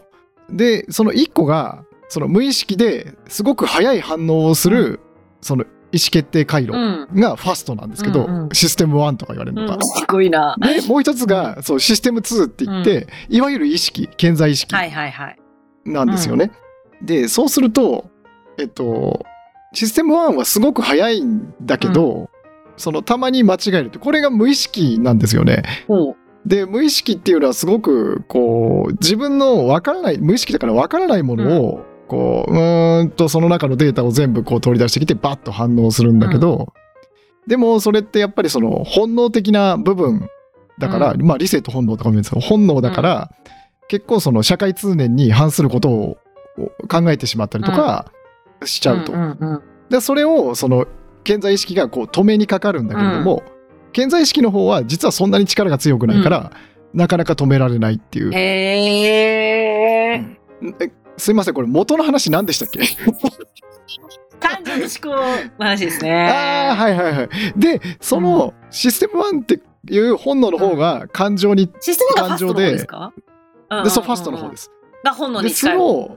本能に近い方で、ゆっくりな方が思考健在意識は思考ってことか。うんすうん、っていうとなんか分かりやすくっていうか僕にとっては理解しやすくなるかなって思。いましたね。なるほどな。なるほどな。でそれを象と象使いっていう例が僕はすごく好きで。メメモに残ってますよ、LINE のメモに。あゾウとゾウ使い、もう田辺さんのお気に入りワードで残ってるはず。ねお気に入りワード。象がだから無意識なんですよ。うんうんうんうん。だから象が行くこうやってガーって行くからそれ感情なんですよね。だから感情がガーって行くのを、いくら意識で止めようと思っても象使いは力は弱いから止められないんですよ、ね。確かに、確かに。うんなんか感情とかはそのファストの方に入るってことですね。無意識。感情の方はファストの方本に入ります能の方に入るってことですうんね。強くて速いそう、ああ、なるほどな、なるほどな。はい確かに。強くて速い。うん面白。で結構まどろみさんのそのさっきの話と Do 気質とか To Do To Be の話をなんかかん考えてたっていうか思い出してたらなんかちょっと思ったのが、結構その感情の判断材料のスイッチが縄文時代で止まってるっていう話をしたんですけど、結局そこってそのじゃあ奴らは何を目的としてるんだってところなんですけど、結局その個の生存自分が生き残ることとあとは種の繁栄の2つらしいんですよ。うんうんうん。でしかもややこしいっていうかたちが悪いことに種の繁栄の方が優先順位高いらしいんですよ。うんだから結局感情でこじらせるのって恋愛関係が多いのはそういうことらしいんですよね。なるほどなっていうのをなんとなく思い出しました。すいませんなんかこう話し出したけどうまくまとまりませんでてしたね。かまたやっぱり本本が題材となって出てくるところがさすがですよね。いや僕はもう本しか出てこないです基本的にもう今だから思考と感情の話から今進んだ先でしたけど、ファストが感情でスローがファストが感情だから思考にえ思考に行きがちなんだよなどうしても。でも思考は弱いんですよ。そうですよね。ただなんかその象使いっていうぐらいだから、そのうまく象の方にあっちが正解だよっていうふうに思い込ませれば、一番強いっていうふうには言われますけどあっちね。が正解ってあっちとは。あの象さんは結局感情だから、うん。そのいろんな方向に行っちゃうわけじゃないですか。でもあっちが正解だよって象が納得すれば、うんうんうん。そっちに行くんですよ。はいはい。そうすると感情の強い力のままそっちの方向に進めるっていうそれは象使いがあっちが正解だって象に教えてあげるってことですか？そういうことですそういうことですね。はうまくいけばいいけどね。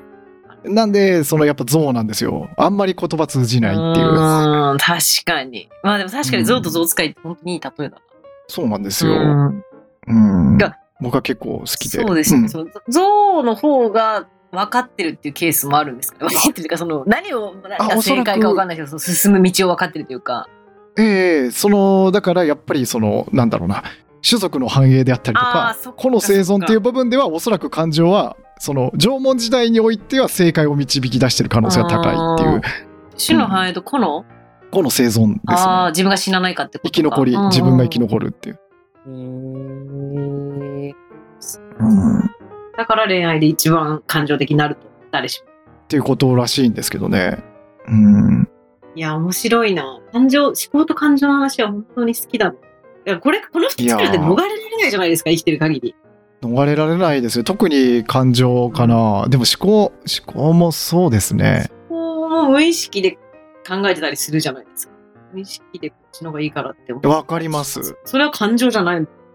あれ、そんなのかな。思考、そうだな、思考。なんかちょっとまた思いついたこと言っちゃっていいですか？なんですか？なんか？僕なんかすごい今日あれですけどいいですよ、めちゃめちゃ。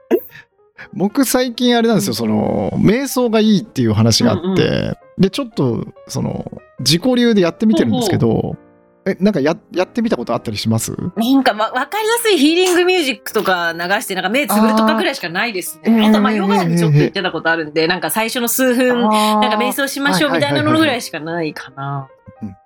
で結局瞑想って何が正解か僕は分からないんですけど、はいその何も考えないことがゴールみたいなこと言われません？あって思うわ。いうことも多いのかな。無なんかもう流れるまま、雲を見るようになんか流れていく感情とか思考を見るっていうのも。感情とかを流してってみたいな はいはいはいそうなんですけど、そうするとそのダメと言われてるいわゆる雑念がこう湧いてくるんですけど、はいはいだからそれってやっぱ思考なんですよね。雑念が湧いてくる時点で。はい、で結局だ多分瞑想としては不正解なんでしょうけど僕その雑念が湧いてくるのが結構楽しいんですよ。それはなぜですか？えっとですねその普段その生活してるとやらなきゃいけないことやるべきことを考えてるじゃないですか。はいはいはい。でさあ瞑想するぞって言ったらひとまずそれを取っ払うわけですよね。うんうんこれはやらない、うんうんそうすると普段やらなきゃいけないことやるべきことであその考えがいっぱいな頭がはいはい多分抜けるんでしょうね、あの、そこの間の PC のあれの話だ。なんか使ってると、その分、んうん起用量がなくなるみたいな話は、あそうですちょっと似てます。はい。で、その抜けると、普段考えてなかった、本当はやらなきゃいけなかったこととか、実はやりたかったこととかがこう湧いてあくる。いいじゃないですか、めちゃめちゃ。でも、ああれ忘れてたとか。じゃないんですかね。どうなんでしょうね。私、そう見聞きするやつ、どっちかっていうと、やっぱ、こいすること、無、無の状態にすることなんて絶対に無理、無理だから、うんうんうんあの、その、なんとなく世の中一般的うんうんうんに頭空っぽにすることを瞑想って言うみたいなのあるけど、あれは嘘みたいな説の方がよよく見聞きする気がしますけどね。へえ、そうなんですね。無にするって。なんかおそらくですけど、おそらく僕は今のところ、でもそれを全部のけてった先にあるんじゃないかと今、無まだ思ってますねいや、。それぜひ進めてほしいな。その先におそらくあるんだろうって。うん、で、なんか、今日明日はできないだろうからって、ちょっと毎日ちょっとずつ、こやってう、るんですね。はいやってみてる、やってみてますけど、何が正解かわかんないですけど。まあ、確かに湧いてくるもののか数とか頻度が圧倒的に減ってくるとかはあるのかもしれないですね。毎日やってると。あとは、その、なんだろうな、さっきの観察じゃないですけど、その自分に当事者意識を持ちすぎるのを防止するのがちょっと上手くなったと思います。はい、面白そのこうさあ瞑想しますってなると、その自分を観察するっていうことだと思ってるんでそこで観察しようって気持ちにはなるわけですよ。できてるかどうかは別として、そうすると普段でも例えばなんか会話してて自分がこう例えば仮に悲しい気持ちになりそうだったとしたら、普通だったらああ悲しいってなっちゃうところを、あ自分は悲しい気持ちになっているっていうちょっと一歩引いてみれるというか、んんうんうんうん、なんかそういう思考に入りやすくなったっていうのは感じますね。瞑想の効果じゃない。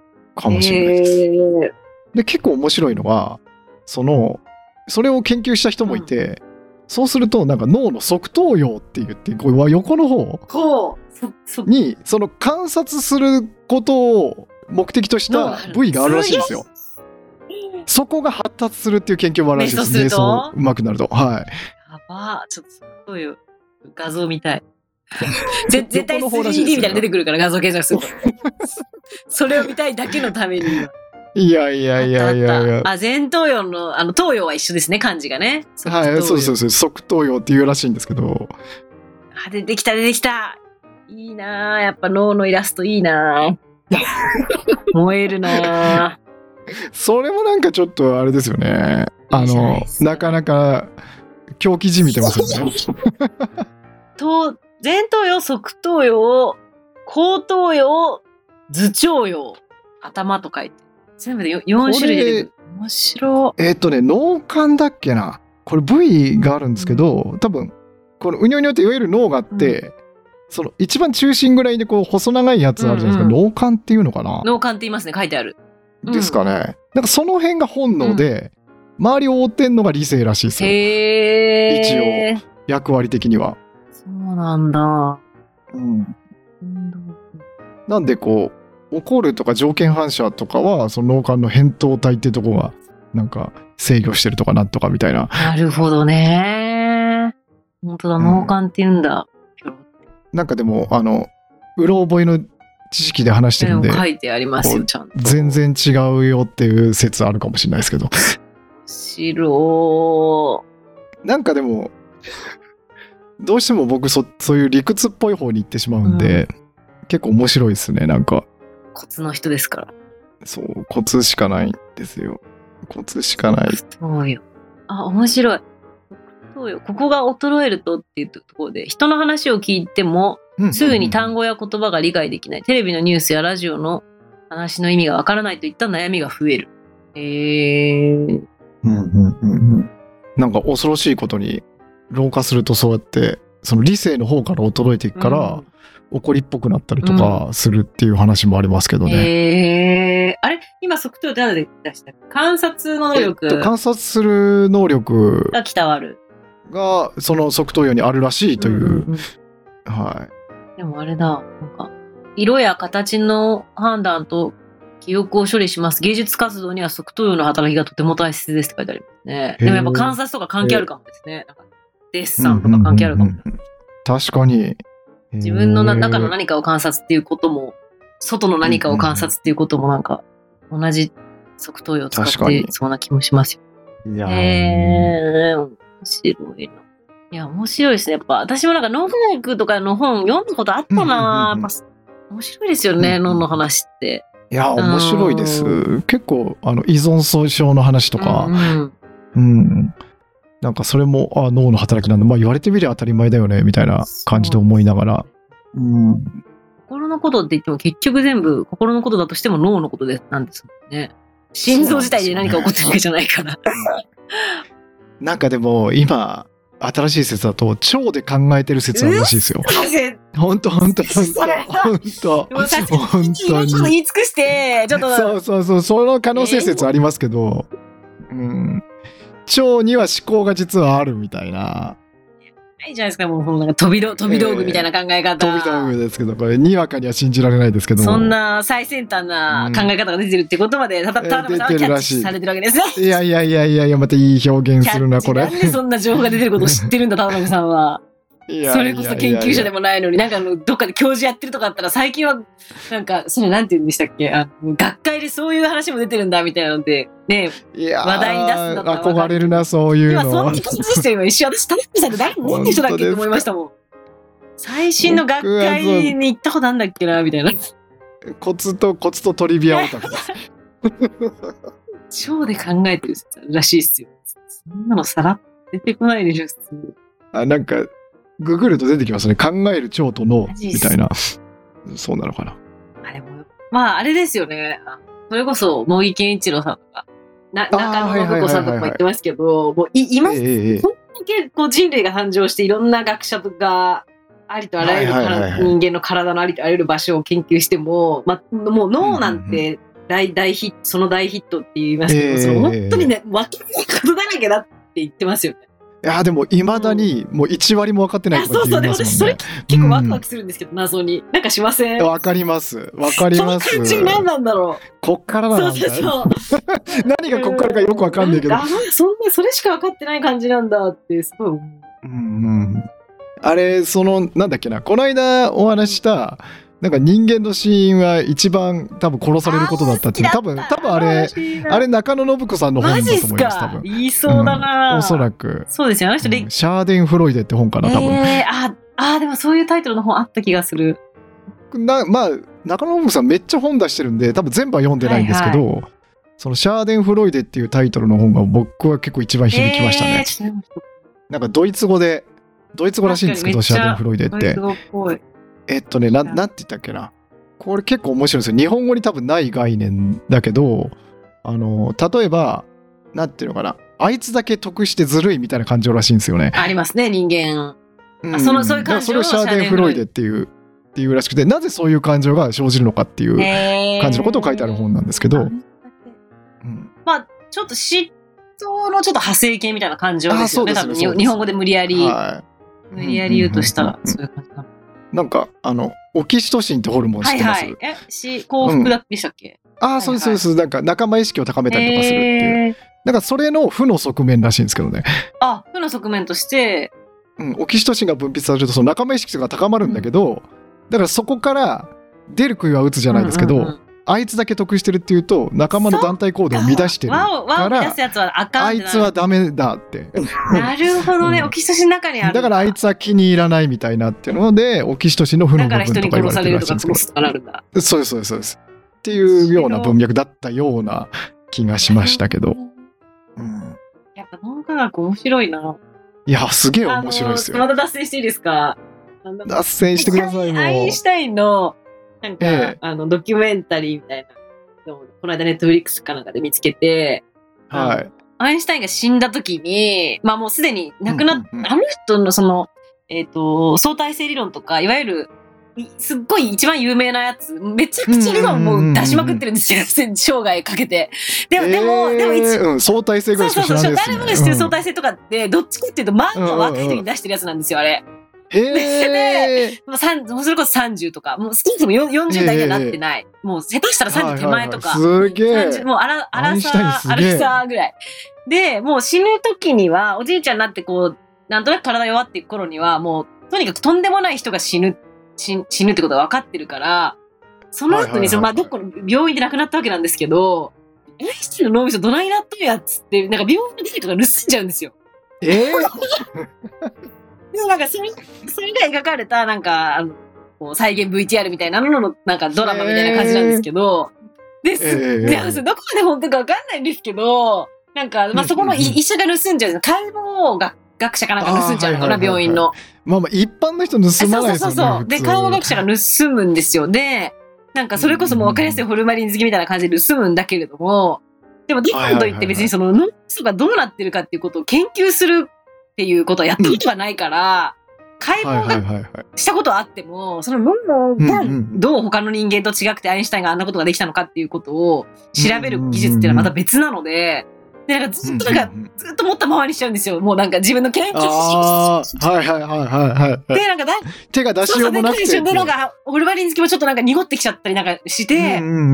で、なんか、途中、誰かが、なんかその、あれ、アインシュタインの脳みそどこやったんだみたいな感じで調べるのかな？で、はいはいはい。なんか、もうな何十年も経ってるんですよ。10年、20年とか経ってて、地元のなんか新聞記者かなんかかな、雑誌のなんか若者、記者の若者かなんかが調べていったら、その先生が実はもう100万、あの自分で自分のものにしちゃってるってことを探し当てて、で、なんかそのまま持っててもしょうがないから、あなただって別に自分のものにしたいために盗んだわけじゃなくて、何かを解明したかったんでしょみたいな話をして、で、えでもでも、もう結局じ、時間が経ちすぎちゃってて、盗んだ人がもうおじいちゃんとかなってるんですよ。へえ、どんだけ経った？そのアインシュタインの脳みそなんか、だからもう、なんか、とんでもないことになって、解明されることもなく、なんかされて終わったみたいな、私が見たネットフリックスはとりあえずそういう、へとんでもない終わり方をしてたんですけど、いや、面白い。それ一言で言うと、盗みました、保管しました、終わりで済んじゃう話ってことですよねそ。う。で、なんか最初に、面白いでその若者の記者かなんか連絡するんだけど、なんか調べるかなんか黙りこくるかなんかするんだけど、なんか、でも嘘つくにも突き通せないから、いや、実はまだうちの研究所にあるみたいな感じで、はいまあ、それが全部こう再現 VTR みたいな感じで出てくるんですけど、っんていうね、あれ、本当なのかなでもそ、それぐらいやっぱ脳みそが気になる人物だったんでしょうね。なるほどね。うん死んだ後にやっぱりどうにかしたいっていうことだったんじゃないですかね。すごい。その時代にしてやっぱり考えられないことを考える人だったから、それこそその体内どないなっとんねんっていうことだったんでしょうね。ただの天才みたいな感じじゃなかったんだと思いますうんうんうんうんうん。それを思い出しました。今脳科学でそこまでたどり着いちゃいました。脳脳を盗んだ話を。盗んじゃってって。そう。いや不思議だった。なんか結構、なんか衝撃的なのが、その脳科学って最初、なんていうのかな、こう、同性愛が病気だって言われてるところから研究を結構深めたみたいなのがあるらしくて。脳科学が始まった根源っていうか、起源。始まったってそこだけじゃないと思うんですけうんど、はい、それで結構深まったって一つのエピソードがあってありそう今考えるとすごいえぐいんですけど、すごいゲイの人がいて、で、えっと、その人があのどうしてもやっぱ女性にそういう気持ちになれないって言って、その時に脳にこう電極入れて、なんかそのその気になるスイッチみたいなのをここ電気流してあげると、その気になるみたいなのを繰り返せば治るんじゃねえかみたいなことをうん。やっていたら、なんかその気になるスイッチがこうドーパミンってあるじゃないですか、はい。うん、あれを出すいわゆる報酬系っていう場所だったらしくて、うんうんなんかそれでできるんだ。見つけたみたいなできるみたいです。えー、で報酬系が刺激されるとドーパミンが出るから要するにその中毒になるらしいんですよ。うん中毒ってそのドーパミンがこう出ちゃってこう望ましくない行動を続けちゃうっていう、うんドーパミンが出る行動をしちゃうってことみたいなんですけど、うんだからその中枢を見つけたのはなんかこう同性愛を治そうと思って電極刺して電気流しまくってたら見つけたとかへえ。いうあれみたいですけどね。いや、頭の中の子面白いです。脳の本読みたくなる。読みたくなってくる。最近もう全然読んでない。なんか自己啓発本の流れで私はやっぱ脳脳系手出してましたね。うんうんうんかうん感情とは何かとか脳とは何かとかですよ。うん、でそっちですそっちですやっぱ、うん脳どうなってんじゃいっていうよりはう、んそっちですね僕も。うん、いや今日のこの最初の15分の実験は結果的にどうなったんですかね。どうだったんです成かね。功なのかあれは一体な、どう、どうしていきます難しいですねこれね、どう転がしていけばいいんだろうっていう結局その15分終わってからはい。いろいろ聞きたいことが増えるっていう。そうですね。あんま時間に区切る意味はないのかな、これ。ただなんか一個ちゃんとお題考えるってありかもしれないと思いました。あ、事前にってことですか？ぼはいはいはいはい冒頭に一個だけでもっていう。やっぱ僕はその感情ってどうなんですかっていうのを聞いて、はなんかそんなこと聞かないじゃないですかやっぱり。うん。だから結構、ああ、そうなんだっていうふうに、うん、思ったし、まあ、時間はどうなんでしょうね。合ってないようなものみたいなそうですね。感じでしたけど。そうですね。え聞かれてる時どうでした？うーん。なんか時間区切られると区切らないとでなんか違いがというか。でも、そんあ、でも、それではい言うと、ええ。あのー、えー、なんか何か話さなきゃ的な何かがもうもうちょっと動いてもおかしくないなと思ってたり、そこについては私の場合は全く、たまにちょっと今何分ぐらい過ぎてるかなっていうのを見た程度で、意外とそこには何もなく逆に、ええっーと、今は聞かれるターン、両方や、どっち側のインタビュー時間もあって、今は聞かれるターンだからっていう意味で、なんか話、ええ話し、話しやすかったかもしれないな。もしかしたら。ああだから話していいんだみたいなそうです、そうです。だからでもあどうなるほどだろうなちょっと触らない、もう、うん北信さんぐらいの関係値になっちゃうと、そん出た。だ出た。俺らレベルになるとそうです。そうです。私レベルになるなっちゃうとあれですけど、そんなにじゃあなんか、そわそわしながら田辺さんに話聞いてもらってるかっていうと、それはもうないけれども、でもやっぱりたそこに多少の、その、早く喋らなきゃセンサーが動くかと思いきや、そこはそんなに働かず、えっ、と、今うんうんうん私ターンだから、えっ、と、で、田辺さんが聞きたいこと聞いてくれてるんだから、それに私が答えたい形で、喋るだけ喋っていいんだよなっていう気持ちに逆になれたかもしれない。あでもそれいいかもしれないですね、なんかその気持ちはわかるな。うん。なんかあ僕バトン握ってていいんだ。あそうそうそうそうそうそういう感じ、うん。そういう感じですまさに。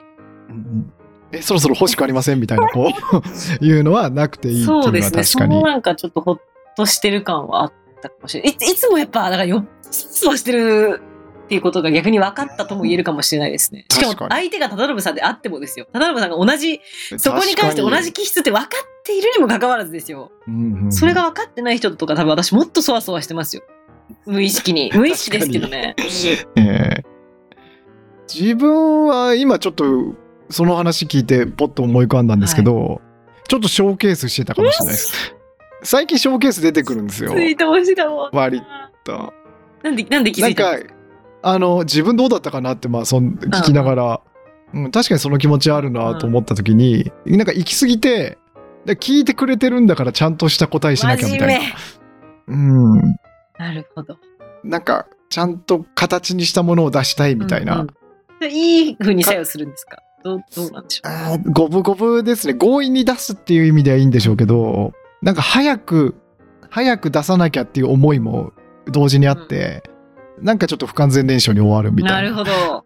とこありますねうんただなんかなんだろうどういう効果かわかんないけど普段と違う感じはいいかもしれあ、ないとそうで思います。すね。そうですね。うんなんか、まあ、10分っていうのは結構、こう、カチッと今日は決めてやるパターンでしたけど、ええまあでも多分10分って割と意外ととりあえずで10 15という数字を設定してもはい結構ありだったかなっていう。あ僕15良かったと思います。うん15良かったと思います。ちょうど良かったと思い10ます。10でも20でもダメですよね、これね。うん多分15良かったと思います。15で、で、たうんだ、あの、15に1回ぐらい、その、えっ、と、し出演者をを変えていくっていうのは喋りやすいかもなって思いました。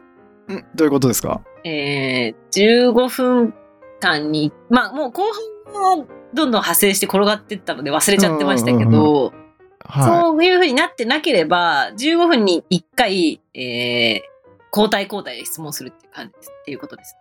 い。えーっと15分の中で一回攻守交代するってあ、ことですか？違います違います。今日みたいな感じで、今日はあー15分を15分を、えー、とワンセットじゃないですか。そういう意味では聞く側、聞かれる側両方やったんで。。はいはいはい。これを2セットとかのやり方でも面白いかもななると思いました。ほど。ワンセット15分15分の3ラウンド制とかそういうことですよね。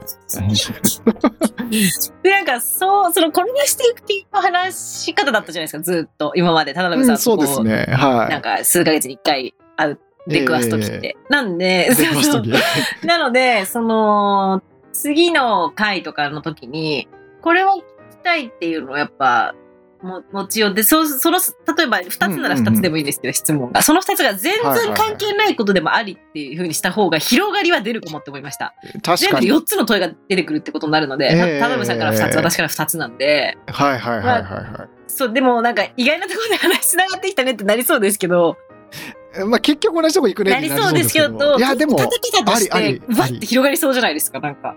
いやありありうん、あです、りです。ありありのありですなんかちょっと面白そうだなって思いました、そのやり方。うんまあ、なんでそう思ったかっていうと、だってそれがあれば、最初からそれしてたら絶対あのまどろみさんとは何者なのかもっと早く聞けてたんですよ。そういうことなのか。そう話の流れに沿ってるかうんうんら気になりつつも、今話してることがやっぱり楽しすぎてなるほどね、転がし系のね、いつもの我々お得意のね。転がしてる、うんうんうんそうそうそうそれ楽しいから、いやちょっと待って今日は絶対まどろみさん何者か聞くからって、はいはいはいならないじゃないですかそっからね。はい、ならない。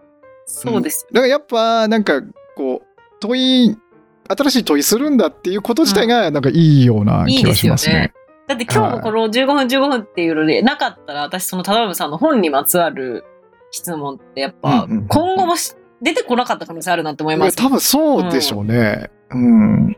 いや、いい、良かったですよ、このやり方。いやー、うん。15分過ぎるっていう。やっぱどう、うん。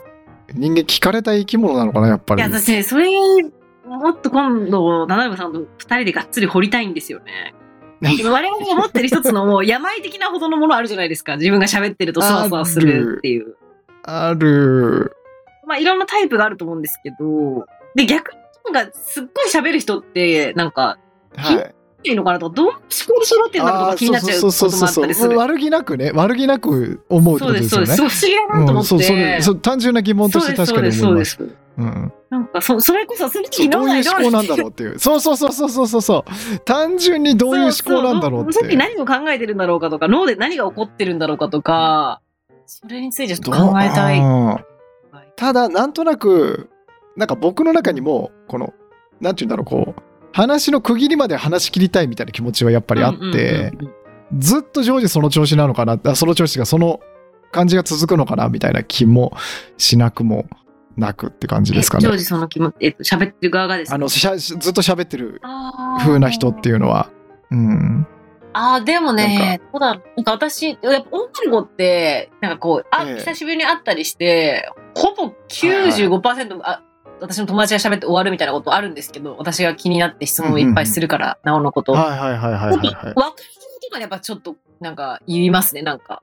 今日、今日も、なんか話ばっか聞いてもらっちゃって終わった、終わっちゃったじゃないですか、みたいな。だからなんか、あ、その、うんうんうんそういう風には思ってるんだって思ったりはしますね。ああそれ確かにそうっすね。でもそれはやっぱ2、あ3時間終わった後なのかなとか。確かにでも喋りながらも、私もいっぱい質問するから向こうも、本当に答えてくれるから止まらないの。あそれ面白いな。どれですか？どれどれ？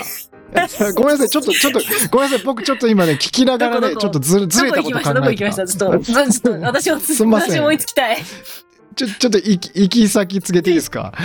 あの、その最後の終わり際に、あ、なんか、要するに、あ、いっぱい聞いてもらっちゃって、ありがとう的なことを言うってことですよね。うん。で、男っておそらくそういうこと言う人ほぼあんまいなないんですよ。るほど、なるほど。もしそうだとしても。だからそれって面白いな。そうそうそうそうそうそう。あか、多分大半の人は、今日もいい話してやったぜでー終わるんですよ。うわー全然違うんだ、男性って大体。ええ多分。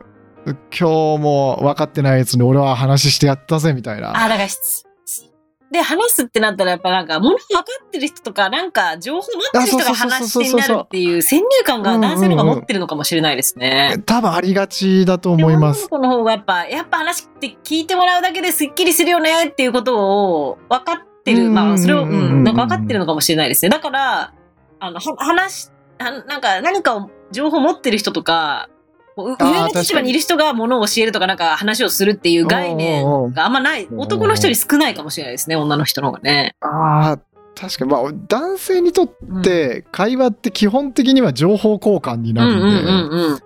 そういうことなのかもしれない女性って多分感情の交換だったりともうあか。る、うんありますもんね。でも男性ってどっちかっていうと感情はほぼあんまりなくて、感情でも情報にして載せるみたいな風なとこがあるんで、うううんうんうん、そうなりがちなのかもしそれれないですね。はやっぱ情報にしての載せようって気持ちが働くんですか？感情のまま。働くっていうよりナチュラルにやってるかもしれませんね。何々にムカついたんだけどみたいなことはじゃあそうじゃない怒ら怒りづらいのか？あるけれども、あるけれども、なん、なんていうのかな。うん。ああ、どうだろうな。まあでもこれが、いわゆる男性の女性のの一番鉄板のやつかもしれないですね。でそうですね。別に情報っぽく加工しようとすら思ってないって話ですもんね。うんうんうんうんうん会話するときにね。確かに。うん。あとね、お12時になりましたね。あ大丈夫ですか？時間。大丈夫です。もうでももう少しで終わりにしましょうか。でもちょっとでもそうしましょうかって言いながら今話したい話一個。えー、ででいいです、いいんです。あの、僕はもう後ろ開けてやってるんで、今日は。あのですね、今その男性女性の話の違いで、えまさにこの間彼と話をしてるときに、ー、ああ、はいはいはいはい。えーそれで言うと私と彼って私のがちょっと男性の寄り的なところがを感じることがあって、ビートドゥそうです、そうみたいな。です、そうです。いで、彼のは女性的なことをじ感じるところがあって、それはもうお互いの中でも認識してるんですよ。で、はいはいはいはい。えっと、彼はやっぱり、えー電話、まあちょっとは家が離れてるんで、できるだけ毎日電話をしたい人なんですよ。で、まあ、まずそ、の、こう、恋愛関係においてその発想自体が結構女性的じゃないですか。まあそうで、確かに。私は別になんか、あの、向こうが何にも言わなかったら毎日電話したいっていう感情ってない、湧かないんですね。うんうんうんうんで、なん、か、それを、えで、彼に、えー彼から、でも、君も別に普通に毎日電話したら、その日自分のあったこととか、結構、なんか、バーって話したりするじゃんって言われたんですよ。だから、あ,、はいはいはいうん、それはするねって言って、でその会話で気づいたのが、えっ、と、話を聞いてもらうのはやっぱ気も嬉しいし気持ちいいから、すると。っていう。話が一つと、えっと、それとは別に、えっと、自分が何か行動を起こしてでも、その日にあったことなり、最近の話を、人に話を聞いてもらいたいって思うか、その行動を自分から取りに行くかですね。っていうのって違うんだなと思って、で私多分友達とかでも、やっぱ女の子って定期的にやっぱ感情交換したい子って、私が何にもしなくても結構普通に LINE とか電話をくれるので、その電うんうんうんまあ、ある程度定期的に来るって分かってるんで、その機会になったら私の話も聞いてもらうつもりで私もいる、いるけど、なんか私から電話をするっていうことって、なんか、基本的に誰に対しても結構少ないんですよ。で、なるほどね。それって多分どっちか、そうそう、その行動を起こしてでも誰かこ恋人なり友仲のいい友達なりに連絡をするのかどうかっていうところ、多分人によって分かれるんだろうなと思って、男の人って多分少なそうじゃないですか、それ自分からやることって。確かに。少ない。あー逆に不器用説もありますけどね。ああ、なるほど。聞いてほしいんだけれども、それをナチュラルにやる文化がないというか、ど なんて言えばいいのかな。うん。でもそれはさっきのなんか、ネガティブ感情をどう扱うかの話と、ちょっとなんか、なだらかに私の中でつながっていくんですけど、はいはいはいはい。ネガティブ、でも確かに。ネガティブ感情までいかなくても別に、どっちでいい話ってあるじゃないですか。あありますね、ありますね。で、私の中では、おめちゃめちゃ大きいくくりで言うと、ネガティブ感情のはん扱いと似てて、いや、でもなんか似てるですよね、気します。伝わりますこの感覚。あいやうんなんかこの感情同士を聞いてもらおうっていうことじゃないんですか？そういう単純な話ではなくてそうだと思います。その、嫌なことがあったわけでもないし、うん今日あったことがこれでしたうん聞いて聞いてってことですよねそうです、そうです。っていうこと自体を多分、私はあんまり場を選んでたのかな、昔から。どうなんだろう。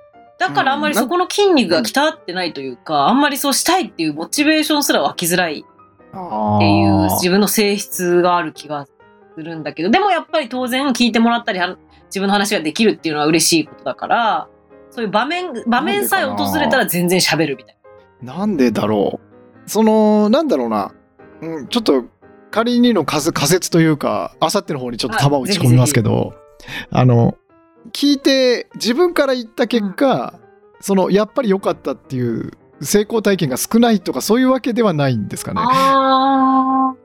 話聞いてもらってよかった。自分から連絡してみて、うん聞いてもらってよかった。みたいな。あよかったまたやろうみたいな。成功体験自体も少ないし、行動自体が母数も少ない。あだからしてないからって。うん、ただでももらったやつで話してあもらった電話で例えばそれで話すじゃないですか。でまどろみさん側も「ああすごく良かった次は私から誰かに連絡してみよう」ともならない。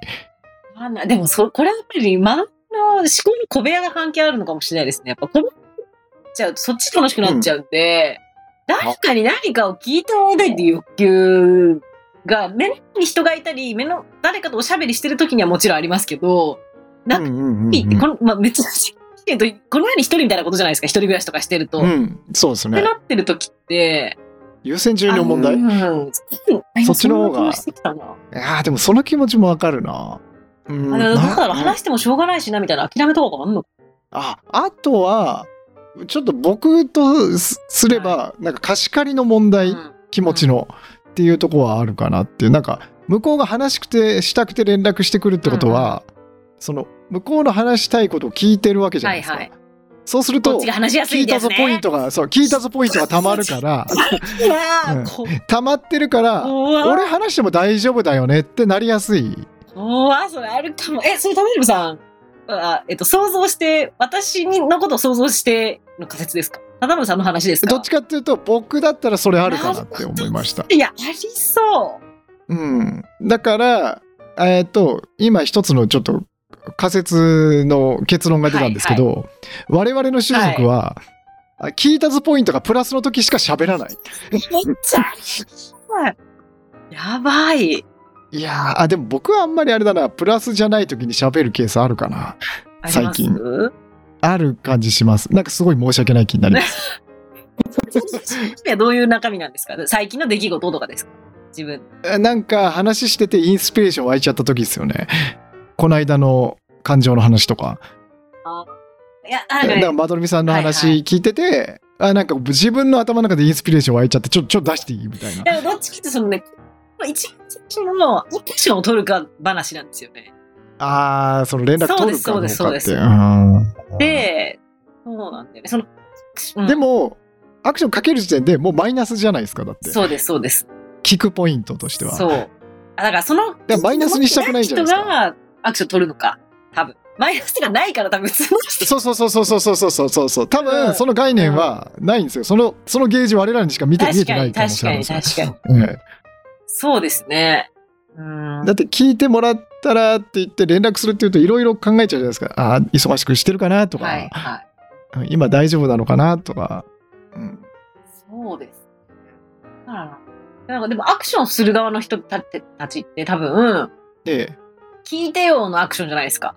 聞いてよとか、うんうんうんうんあの、聞いてよっていうことが具体的になかったとしても、ちょっとそろそろ喋ろうぜアクションじゃないですか。ああそうですねで、なんかそれ、だそれがもっとなんか軽々しくできるようになりたいみたいなことを思ってる私が、どうななんだろう。あなんかでもその辺の、そこに何かがありそうだなって最近なんとなく思ってる、感じてるんですよ。でもなんかあんまりそういう衝動が湧かないなみたいなのがあるんだよ。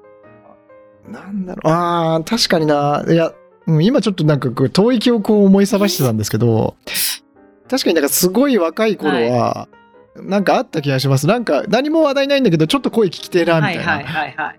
でもそういうことですよね、要は。あでもそれ違うな逆に。声聞きてえなですもんねそれ。それは、連絡してお前が話せですもんね要約すると。うん、俺の話を聞けではないもんな。俺の話を聞けではないけれども、そうですね。俺の話を聞けではないな。じゃないですもんね 逆に言うとすげえなんかあれですね連絡してきた上にお前が話せってすごいっすね声聞きたいから。まあそうですよね。話せです。そうですね。お前が話せですよね。どっちかっていうと。でもそうだ。うんいや、そのなんか、ま毎日電話しようって思う感覚って何なんだろうな。なんか、うん、やっぱ、感覚の違いというか。うん、さっきのあれで声聞きたいはありましたよ。うん。それが何って言われると、なんだろうなってなりますけど。そう。うん、どうなんだろうな。なんかあるんでしょうね。んいや、でもね、話したいことがなくなくても、つながるっていう、その何分間かでもつながっているっていう、その状態、多分そこうんにも多分、こう、意味があったりするんだろうな。ある。ある。今ちょっと思い出してたのは、なんか2回前だかに話した時に、な何でしたっけ？なんか自分で送っといて忘れましたけど。えーっとなんか心が軽くなるじゃないけど。なんか、え、リンクとかってことですか？なんか話しただけで、はいはななんていうのかな？すっきりするじゃないけど、はいはいはいはい。なんか。そんなような。うん。なんなんだったっけな？多分 LINE で送ったんだっけか。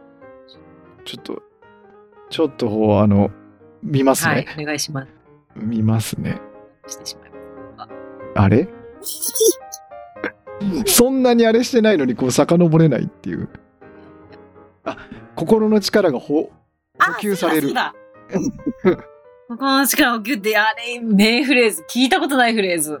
いやいやいやいやいやいや、なんか、うん、だから、会話、つながって会話するだけで、なんかそういう感覚はあるなって思うね。確かに。確かに。うんあなんかそれが何かっていうわけじゃないんですけど、うん、ーえー、不思議だな。えー、でも、までも自分からそれ取りに行こうとは思わないってことですよあ、ね。なんかあの、もしかしたらその、私、同棲とかとも関係あるんじゃないかなと思ってて、同棲って結局、いや、もう一緒にいる、いもっと一緒にいたいじゃんの延長で同棲したり結婚したりするわけじゃないですか。あ、同棲ってそっちの同あ棲ですか？そうです、一緒にそうです。住むあそうです、そうです。うんうんうんうんで、なんか、それで言ったら、忠信さんはもう同棲も結婚もしているので、なんかその辺のなんか取っかかり、忠信の人が、ちょっと知見とか体験がないかなって。ちょちょちょっと待ってください。ちょっと、ちょっとい、もう一回助走してもらっていいですか、えっと入り口は、えっと、うん、今日何してるかなみたいな感じで毎日のように電話したいっていうげ現象がありますよね。はいはいはいはいはい、はい。で、別に、お互い別にそんな特別なこと毎日毎日起こるわけじゃないから、まあ今日こんな仕事だったよとかっていう電話をしますとで、だからなんか別に取り立てて、めちゃくちゃじゃあ会話が盛り上がるかって言ったら別にそういうことでもないと。で、まあちょこちょこちょっと、まあそういう当たり、普段起こってることを話してるから、ちょっと気になるなっていう仕事でちょっと、ちょっと嫌なことあんだよな、みたいなことがあったら話したりしますみたいなのがあります。で、はいなんかやっぱその、その感情、毎日何かしらお互いどういうふうに生きてたかを確認し合いたいみたいな。うんうんうんなんか、そういう感情が湧きやすい人の方が、多分同性とかに発展しやすいのかなと思って、私はそういう感じが湧きにくいので、同棲をしたことがないんですよ。でも確かにそうだと思います。その毎日電話したいの延長が同性っていうのは、あの、真の気がしますね。そうですよね。うん。毎日話したい、毎日一緒にいたいうんうんになると思うんでそこではですよね。別に特別なないとかなくても、声を聞きたいとか話がしたいってことじゃないですか。なんか、うーんと、何も言わなくても一緒にいたいっていう感覚あるじゃないですか。うんうんうんうんあれに近いかなってちょっと思いましたね。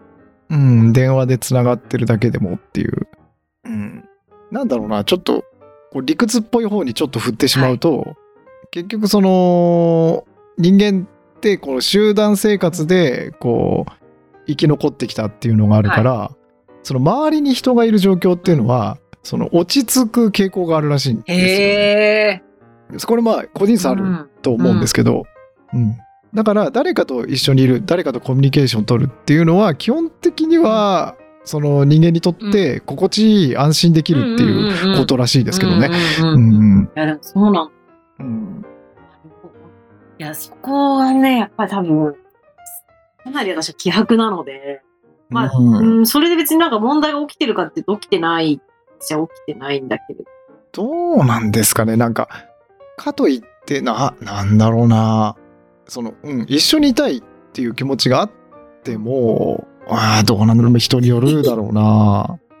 じゃあ一緒にいて、未来永劫その気持ちが続くかっていうと、そこはまた微妙なとこじゃないですか。その気持ちっていうのは、いそそばに。あのずっと一緒にいたいって。言って一緒に過ごします。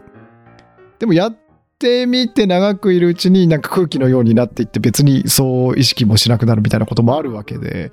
うん。まあ、その入り口の感情とは違うものになったとしても、別に同じ空間にいて、あの不快じゃないってことは間違いないですよね。そうじゃなかったら続かないですよね。まあそうですね。それだと続かないっていうところありますね。あ不快じゃないのか慣れなのかってとこありますけどね。ーなれな。確かにな。いや、これちょっと面白いですね。なんか私、ネガティブの扱いとか、一番最初にその今日、田辺さんが私に質問してくれた、えっと、うんうんうん。表から見える感じだと、こう、こう明るい感じみたいな。だからって言うんった時に、そうですねそうですね。はなんか、接してる時に、じゃあすっごいなんか、それこそお笑い芸人さんが楽屋ですごいい暗いみたいな、ななんかみたいな感じで暗いかって言われたら、別にそうじゃないけれども、なんか、それ、天使にも言われたことあるんですけど、誰かと一緒にいるってなった時点で、その自分ってそんなにすっごいあギアを入れてるわけじゃないんだけれども、何かのうんうんうんギギアが多分結構入っってる説があって、最あ近。どうなんだろう。なんかでもそこまで、うんなんか勝手な想像だと、そこまでには見えないかなあ。まあそうなんですよ。うんベースそうなんだけど、ベースそうだけれども、うん、ベースそうなんだろうなっていう。う んだからおそんなに一人の時と会話してる時にこう差がある人ではないようには見えますけど、うん。あるようには見え。んけど何かギア変わってるんですかね？ど、えっ、と、例えば、あ、そう、一番わかりやすい例えが、はい。付き合ってる時に、えっ、うーん。と、気を許せる友達なり彼氏の、といた方がむしろ気分転換になるっていうのの私真逆なんですよ。絶対一人でいたいんですよ、そういう時。それそうドドゥなやつじゃないですか。そうですね。そうですね。えでも例えば今までの人生で一人もいなかったってことですか、何がですか？そういう人が？そのえないの？えいやもうすんごい疲れてるけどなんかそれって僕も結構なんだろう今までこう思考の題材に上ったことはないですけど、疑問というか漠然と疑問と思ってるところがあって、よくあるじゃないですかその恋人か友達かみたいなところで、うんうんうん。そのすごい癒される人みたいなカテゴリーがあったりするわけじゃないですか。だからそういう人って多分その疲れた時に黙って隣にいるだけでも癒されるみたいなのがあると思うんですよ。ありますね、あります、あります。だから人によるっていうのもあるんじゃないかなっていう。だからそれが恋人とは限らないっていうところで。いや、そうですね。その、一緒でなんか嫌なこと忘れちゃってリセットされちゃったみたいなのはめちゃめちゃあります。ああってはいはいはいいうよりかはは、なんか今日がっつり嫌なことあったみたいな時に、そういう時こそ話し合えてほしいわっていうタイプの女の子も結構いて多いと思うんですけど、い。うんうんうん私は結構真逆なのかなっていう。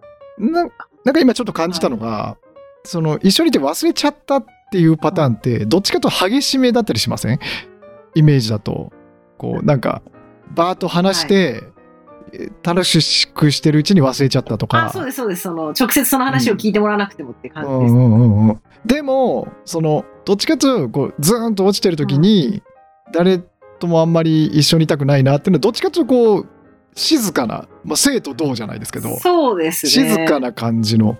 だその静かな時間を共有するに適する人材がいないんじゃないですか。なる、ああ、そうだな。でも、その、前の同じドゥー気質の彼とかは、もう、うんうんいつ何時も銅と性で言うと性の人だったんで、なんかちょっと私がなんとなく今日仕事で疲れたなっていう時とかも、あっても別に静かで、私もなんか明るい、そこまで明るい日じゃなくて静かだけど、癒されて終わるみたいなのはよくありました。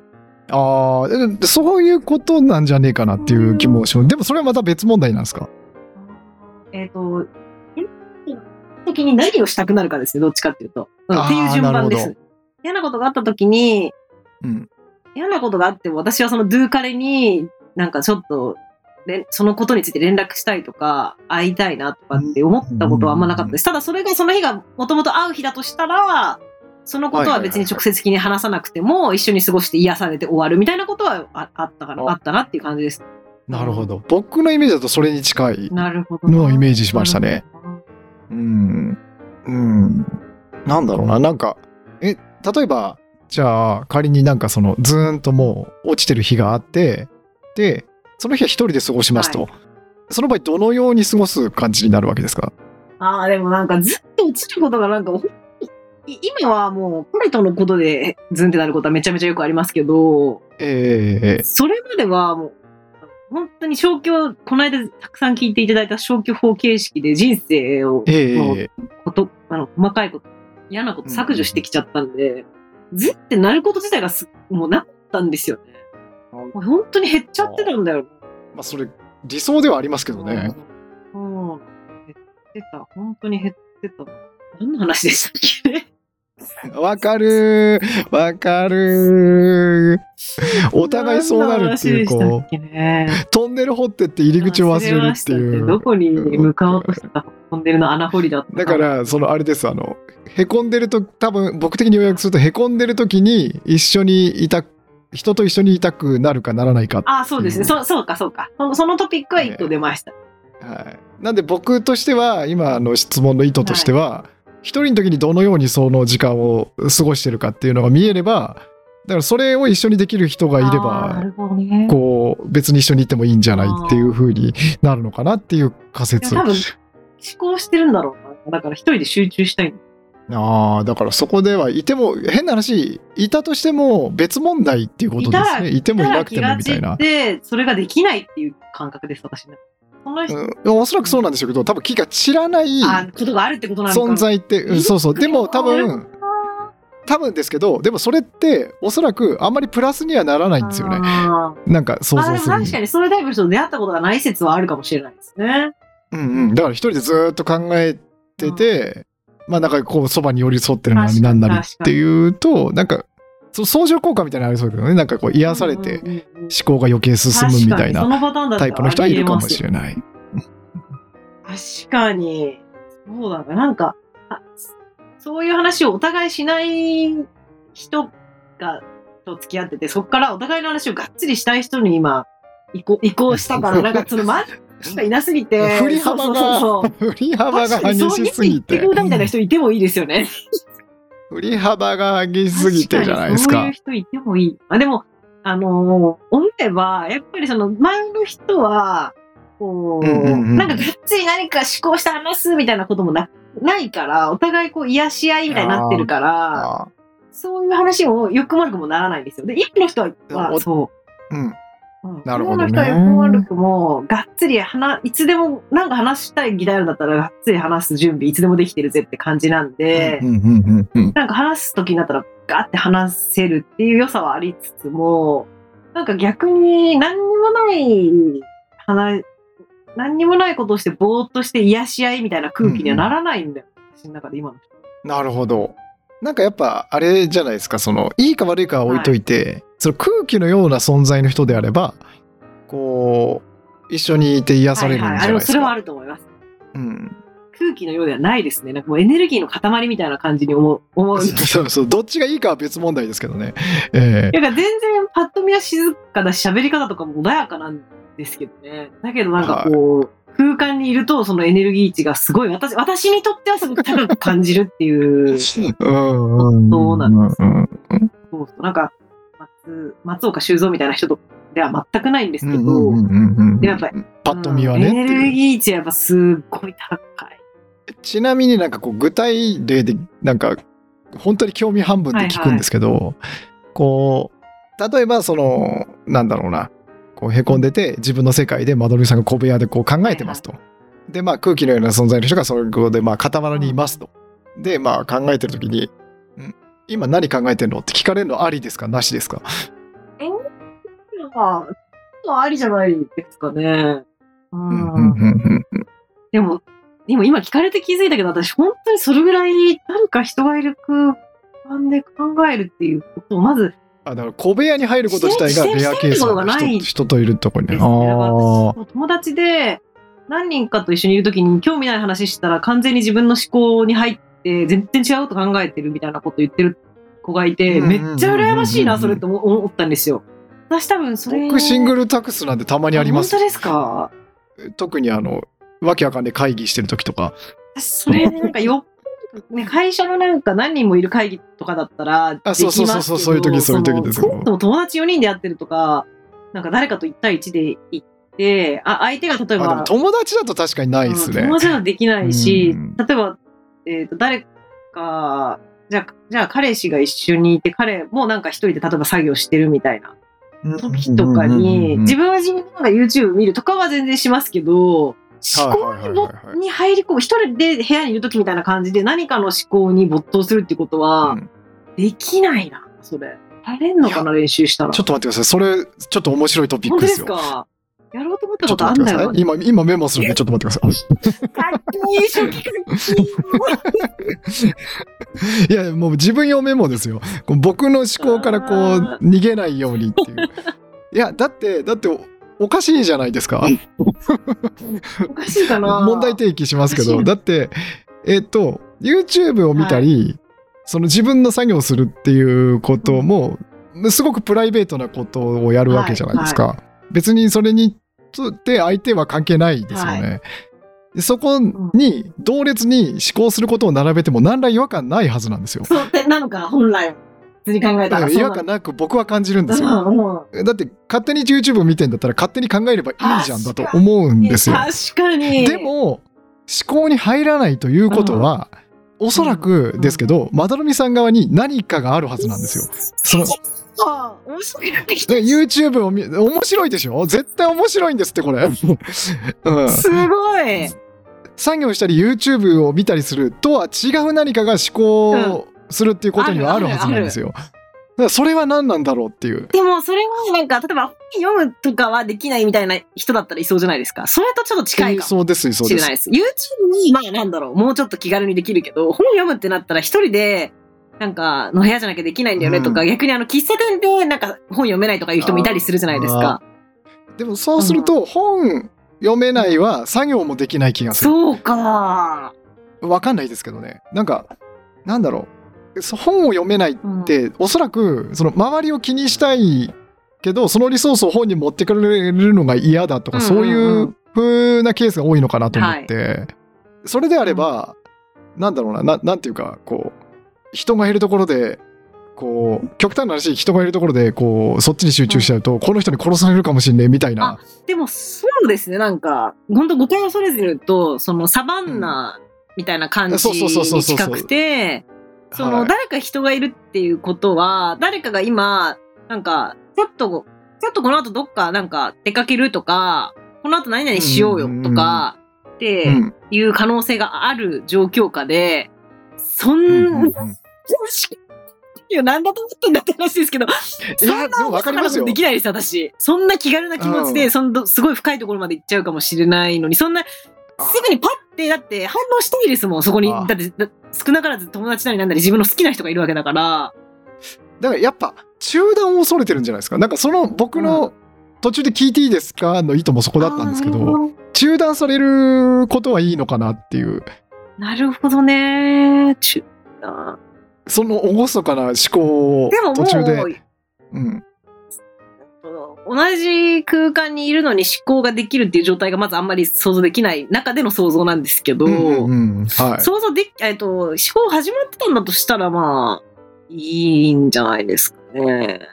なんか個人的にはなんか僕でもそういうケースはまあまあまあ実際にはやらない行動には起こさないんですけど、多分考え事ずーっとしてて、こうあいいとこまで来てる来てる来てるって言って、はって話しかけられてふって飛んだらおいってなると思うんですよ、ね。なるほど、なるほど。うんうんうんうんうんあとは、その今、キャってるって一言で言っても、なんか、あ、今 A と B と C の考えたいトピックがあったのに、人がいる、人が今同じ空間にいるからできないわ、みたいなことではなくて、私の場合って。スポーツっていうことって、なんだろう、こう、一人で自分でシャボン玉吹いて遊ぶみたいな感じのことで、シャボン玉吹いて遊ぶって、そもそも、えっ、と、何にも気にするいかものがない時じゃないと、シャボン玉のその石鹸自体がこう、舞い降りてこなかったりとか、うまく吹けなかったりするんですよ。何の話？ちょっととりあえずとりあえずあのとりあえずちょっと感想言っていいですか？これ一旦お願いします。感想感想っていうか願望なんですけど一旦お願いします。小部屋に入ったまどろみさんを隠し撮りして見てみたい。でもさ、え何が行われてんだろうってってなんかその、あの、チラで映しても分かんないじゃないですか。だから、本当脳内まあまあを脳内の検索しちゃダメですよね。ことだそからのうん脳内のことだから、ね、脳もなんかいろいろその周波数取るみたいな、電極電つけてね極つけたとしても何を考えてるかまでって分かんないですよね。多分今の技術で分かんのかしらな。いやわかんないけどそのどこが活性化されてるかわかるらしいですああ、でもそこまでか。そのもっと具体まで分かったらめっちゃ面白いのにな。だからなんだろうななんかえっと、どういう方面のことかは分かるというか、なんかその、例えば怒りの感情だったりとか、あ、でも考察が多いですよ、やっぱり。人間の考察とか、最近だったらそれこそスタイフでも垂れ流してる、可愛げってなんだろうとか、カチンとくるってなんだろうとか、やっぱ最近自分の身の上に起こっってあれこ、あの時のこあの感情すごい興味深かったな。もう一回取り出して観察したいな、みたいな、そんな感じですね、私のとってなるほどね。だから、そう、最近起こった一番ホットトピックのあの振り返りたいやつどの辺にあったっけって探しに行くことが結構、外部要因があると見つけに行けないんですよね、私は。不器用だからかわかんないけど。えそれ始まりはどっから始まるんですか？ぼーっとしてる空間ぼーっとしててぼーっとしてて。ててきまあ例えばき昨日何あったなとか、昨日彼との電話でカチンときたなみたいなふって思い出してあの感情とか、うんうんうんあの衝動めっちゃ興味深いんだよなみたいな そういう感じそういう感じですね。あそれさっきあの僕が言ったその瞑想しようとすると雑念が出てくるに似てまあす。そうだと思うそうだと思う。うん、なんかプーってさーって取っ払った時に、ふーって出てきてあこれ面白いってそいう。れですわあ。だからそれはそうですよね。やっぱ瞑想に近い状態にならないと出てこないから。だから人がいるとできないんですよ。できないとかやりづらいっていう感じだな。わかりますま出てこない。トピック持ってるんだったら、ちょっと今これ考えさせてって感じで YouTube 見さ見るからみたいなノリで勝手にやれるかもしれい。ないけれども、なるほどなるほど予告からのね。そうです、そうです。でも、ふわーっていうところからまず考えたいトピックを探し出すところからが面白いんで、あそれはやっぱ瞑想状態あ瞑想瞑想面白いな確かにちょっと例としては近いかもしれないですねま。さかそこに来るとは。でもめちゃくちゃ近いと思います。うん考えなきゃいけないことがないっていう状態であることに意味があるんですよ。うんうんうんあああ近そう。めちゃめちゃ近いわ。うん、瞑想だそれは。なきゃいけないことが近くにないっていう環境にないと、多分私うんめちゃくちゃ居心地が悪いんだ。あそういうことだ。だから無にある意味で無にならないといけない。そうですね。だからやっぱ内内省したいんで、内省ナンバーワンなんで、うんうんうん人がいるっていう時点でその、その人といることによってやれる何かとかをやりたいっていう脳の動きになってるから、何も考えなくていい状況っていうもう環境じゃないので、もうそれをやろうとしてないんですよね、私の体が多分。うんうんうん。なるほどね。だから誰かが近くにいるっていう状況はそのさっきの僕が言うあれで言うとやらなきゃいけないことがもうある状態ってことなんですよね。です、まさに。うん、そういうことなんだ。まさかのまどろみの小部屋は瞑想と一緒だった説。そうだ。考える、何も考えることがない。考える必要がない。そういう環境。そうだ。すごい議事録作ってますけど。そうだ、そうだ。これとっても重要だ。私が生きていく上で。なるほどね。そうです。だから多分同じ家でもダメな、あの、同性もなんかピンとこないのも多分それなんですよ、そういうことなんですだねって同じ家にいる限り、いや、別にもう部屋にも、部屋も別なんだよ。音も聞こえないんだよ。じゃあいいじゃんって。みたいなことを、それでもなんか同性ってあんま気乗りしないのとか友達とかに聞かれたことあるんですけど、それってやっぱ同じ家の中にいるって時点で何も考えることがないっていう状況じゃないんですよね、私にとって。もうなくなっちゃってるんですね。でももしかしたらそれ鍛えられるかもしれないです。何がお、の 誰が何をっていうですかあのえっ、とですね。どこに来ました？わかんないね。どこに来ました今？わからない誰が。何を鍛えられそうなんでしょうか？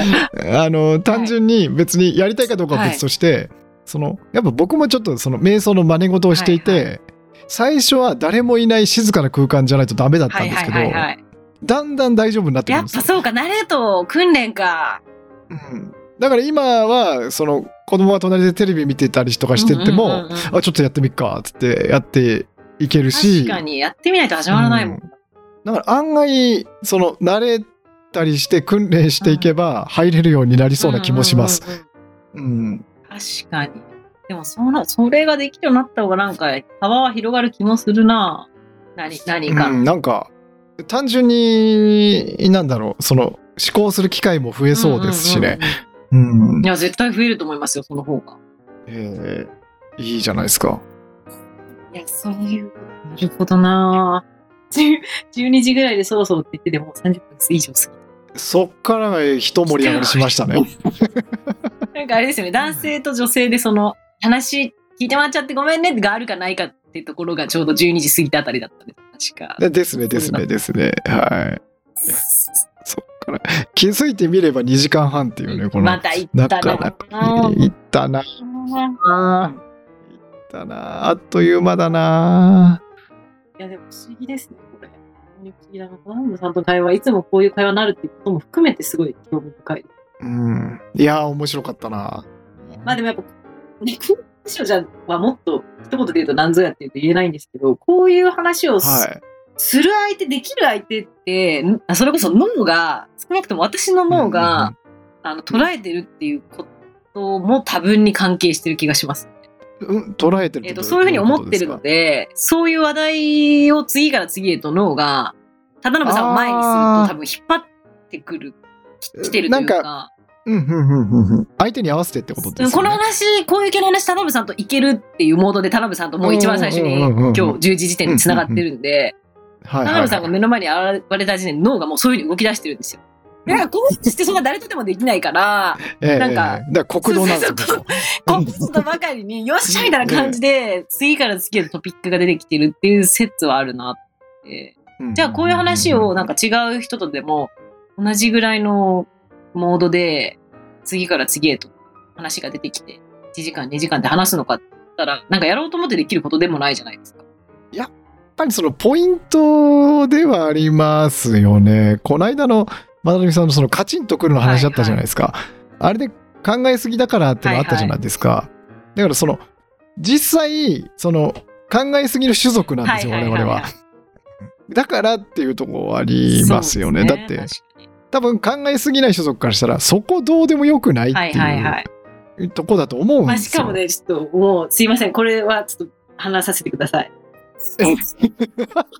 これはその完全にもう愚痴です。あのただ聞いてほしいだけのやつ。うん。ええあれ彼氏に言われて、彼氏も、まあまあめっちゃ考える人なんですよ。その時その、その、そへーの価値もあったと思うんですよ。おあ、なるほど。価値があるんですよ、あれ。なるほど。そこでね、あの時話しきれなかったんだけど、どの口のカチンが実はもう一種類のカチンで入ってたんですよ、あれは。それを今思い出した。え ーやばい、呼び呼び覚ましてしまった。だから余計でしたね。ネタ高校しちゃった。いい例えだ。そうだそうだ。いやーどの口がカチンが加わってたんだよ。いやーでも僕今ちょっと気づいちゃったんですけど全然違う話なんですけど、まどろみさんの話させてください好きだなと思って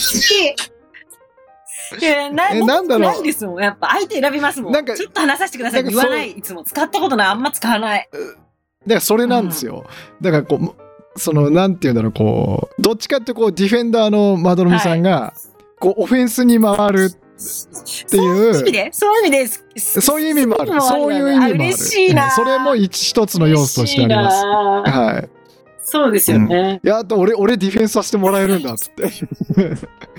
嬉しいな。でも私ちょいちょい使ってるもんな。田辺さんを前にしたときに、はい。いや、これはちょっと言わせてくださいとか、いや、これちょっと聞いてもらっていいですかっていうフレーズ、使うことあありますもん,、うんうんうん。今までも結構ありましたもなんんかなんかそうそうなんです。それがまたいいんですよ。そうなんでもその、ディフェンス側の渡辺さんがっていう感覚を少なからず、渡辺さんは気づいてくれてるからというか、感じてくれてるからってことです。うんうんうん。なんかでそこの話させてもらっていいですかっていうのも、あのなんだろう普通言わないだろうと思うんですよ。普通が何か分かんないですけど、うん。はい。でいやそれその言わずに別にいやいいじゃんみたいなとこなんですけどあえて言うあたりがディフェンダーなんですよね。しかも、ユキで、その前置きしないで話してることだって、田辺さんと私との関係、あの、今日の会話の中でもあったのににもかかわらずですよね。ありますありますねありますかかわね。らず、今はちょっと、今の勝ちにはちょっとどうしても話させてくださいの前置き、込み、込みで言いたかったやつです。多分なんか込み合いで出たんだろうなっていう想像がついて今言わないといけないっていう。なんか AI がもっと発達したら、今までの過去の私と田辺さんの膨大な音声を、えっ、と、はいちょっとはなこれ話していいですかって多分、田辺さんも使うとき使ってると思うんですよ。あありますでありますあります。その、刀をすって、今から話しますよの刀を抜いた後に、それぞれが何を話してたのかっていうのをまとめたい。それ一覧にして聞いてみたい。確かに。よっぽどのが並ぶわけですね。そうです。あの、基本、オフェンスに回らない二人が、うんよっぽど。刀を抜いた瞬間の後は、一体何の話がしたかったから、その方抜いたのか一覧っていうのを調べたいな、いや、それ楽しくもあり、恥ずかしくもある調べたい。なめっちゃ調べたい。ちょっと恥ずかしくもあるいや、でなもめちゃくちゃ面白くないですかそれ恥ずかしいけど。恥ずかしいけど面白いです。今日私多分今の以外にもう1、2回使った気がするな。ちょっと話していい？1回か2回ありましたね、ありま確か。何は使ったい。何だったんだろまあ、今のは、一番最後のは、カチンとは実はもう一う。うんもう一個要素あったんだと。ぞっていうことをどうしても、どうしても聞いてほしかった。いやー、なるほどね。えーでも、そのめっちゃ考える人っていうのも、もうい意外ではないんだけれども、やっぱ考えるベクトルが違うってことなんですかね？うーん。いや、そうですね、その、話の流れ的に、その、二人の関係性の話に絡んでたんですよね。で、二人の関係性を、について、えっと、向こうはまあ、ベース、あの、恋人同士なんて喧嘩とかしながら付き合っていくものって思ってる人なのに対して、私はもう一うん。回が起こったらもう、に、二度と避けられるもんだったら二度と喧嘩なんかしたくないから、振り返ったり考察したり、その時、あなたは何を考えてたか、私はこう考えてたみたいなことをすごくしたいんですよ。うんでそううんことをするときは向こうも考えたり言語化すること自体はすごい好きな人だからがっつりややれるから、それはすごくいいんですけど、うん。ベースとして私はやっぱりその、二人の関係性が、そう、再発防止とか、その、やっぱり、9月は2回、喧嘩が2回まで嫌だったとか、なんかそれがい今回の体調不良にも絶対繋がってるみたいな話をした時の流れで、すごいな。なんかあの言われたんです。考えすぎなとこあるからなって言われたから、それ、それでカチンときたんですね。その、いや、自分って自分の性格のこととか自意識過剰のとことかめっちゃ自分で自覚してるし、自分でも言ってるにもかかわらず、こんな時でなんかいきなり考えすぎな人間ってこれだから大変なんだよみたいなことを、どの面が言ってるんだろうと思っちゃ思っちゃったんで、ベースめちゃめちゃ考える人ですよ。ネガどっちかって言ったら私なんかよりよっぽどネガティブな人ですし、はいはいはいはいはい。そうですね。だから、かね感情の話とか全然しますよ。だから、向こうもすごい考えすぎるぐらい考えすぎる人だし、本もすごい読んでる。うんうんうんうんクリシュナムルティとか、それこそインドかなんかの人知ってます？ああ、なんか、え？クリッシュ？クリッシュ？ムルティ？急に玉飛んできましたね。なんかね、やっぱそのしんどかった時になどういう本を読んできたかの話をクリックケミストリークリシュナムルティですね。やっぱ、インインド。哲学とかヨガとか、へーでめっちゃ本あるんで出てるんですよ。私全然知らなかったんですけど、すごい有名な人らしくて、一部では。へえ、僕も知らなかっ精神た。系の。本当だ。精神えー知らない。で、瞑想とかありますね。そうそうで彼は結構この辺の人の本とかをがっつり若い時読んでたらしいですよ。へえ。私は何も信じない。これ系の本って結構タイトルで結構いけますよね。いける、いけるだいぶ。飯食えますよね。だいけますね。入門者のための。へえ。だからでも、やっぱりね、あの、考え、ベース、考えすぎるような人じゃないと、私、ど、どう、男性でも女性でも仲良くならない、なれないので、多分。もうベース値は絶対高いんですよ。で、その考えてる内容っていうのも、大体、なんか生きるとは何かとか、自分とは何かっていうのを、一度も取ったことない人はもう絶対いないんで、まあ、うん。っていう感じのね。あれはへえちょっと今急に思い出しました。そう、私はこれを知ってもまだ一度も読んだことないんですけど。でもこれ難しそうですよ。でも、冊数やばそうじゃないですか、出てる。やばそう。いかにして神と出会うか。何冊出てるんだっていうぐらいのあれで。どっから行くみたいな。やっぱこういうのもオーディオブックだといけますよ。良さそう、良さそ。でもなさそうですけどね。あんのかな？英語とかならありそうだけど。う。日本語はまだなさそうですか？うーん、まあ、Kindle 版。オーディオブックで調べないのか。シュナム。初めてのクリシュナムルティってなんかもう Apple Music みたいになあってましたね。ありましたねタイトありましたタね。イトルが。さっきありましたね。あ、難しいな。クリムルティ。ムルティ？うーん、ないのかな？あら。いや、やべやべ。あーやっぱないっす、ね。オーディオ。オーディブルだと。うん。他のとこであるのかもしれないですけど。アマゾンではなさそうですね。そうか、じゃあやっぱ結構限られたところで、あれなのかもしれないでですもね。そうですよね。私も本当にさらうだけさらったつもりなんで、名前ぐらいは絶対知ってるはずなんで、なんか、もう、ある部の極地で有名なだけかもしれないですね。うん冊数はあるもの多分、うわうんですね。多分、その、絶版になってるやつも多そうなんで、これパーッと見た感じ。なるほど。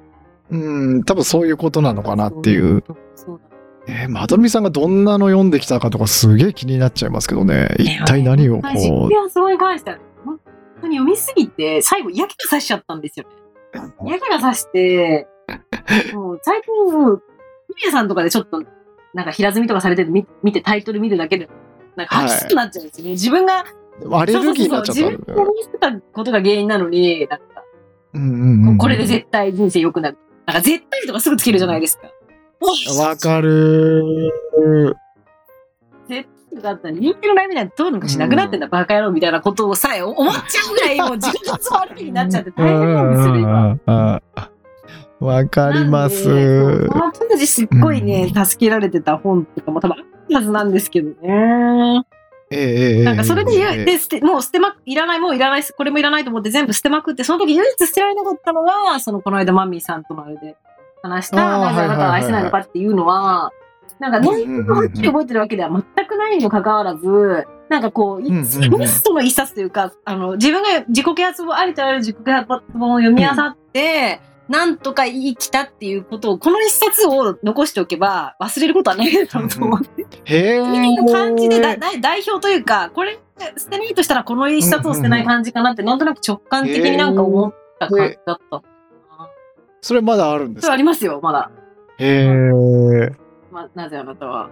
自分を愛せないのか自分を愛せないで、なんか、そまみさんと話したきっかけで、なんか、聞かれたのになんかズバッと何か書いてあるか、な全然答えられなかったから、引っ張り出してきて、ええこの間ちょっとパラパラ読んだんですけど、ぜ 全然読めなかったす。ですね。なんか、た単発単発でなんかこう、自己啓発本とかによく書いてありそうなことが書かれてたんですけど、ええ。なんで、なんか、いろんな例え話がめちゃくちゃ出てくるんですけど、ななんか人生は玉ねぎのようなものだとか、なんか、あの、心を開いて、開けば開くほど、なんか、心をパラシュートにすれば道は開けるとか、なんか私、そういうヒットが、例え話が、なんかお面白かったり、なんかこう、入ってきやすかったから、なんかこの本に唯一、なんかちょっと嫌な印象が残ってないというか、だから残そうって思ったのかなと思ったり。はいはいはいはい。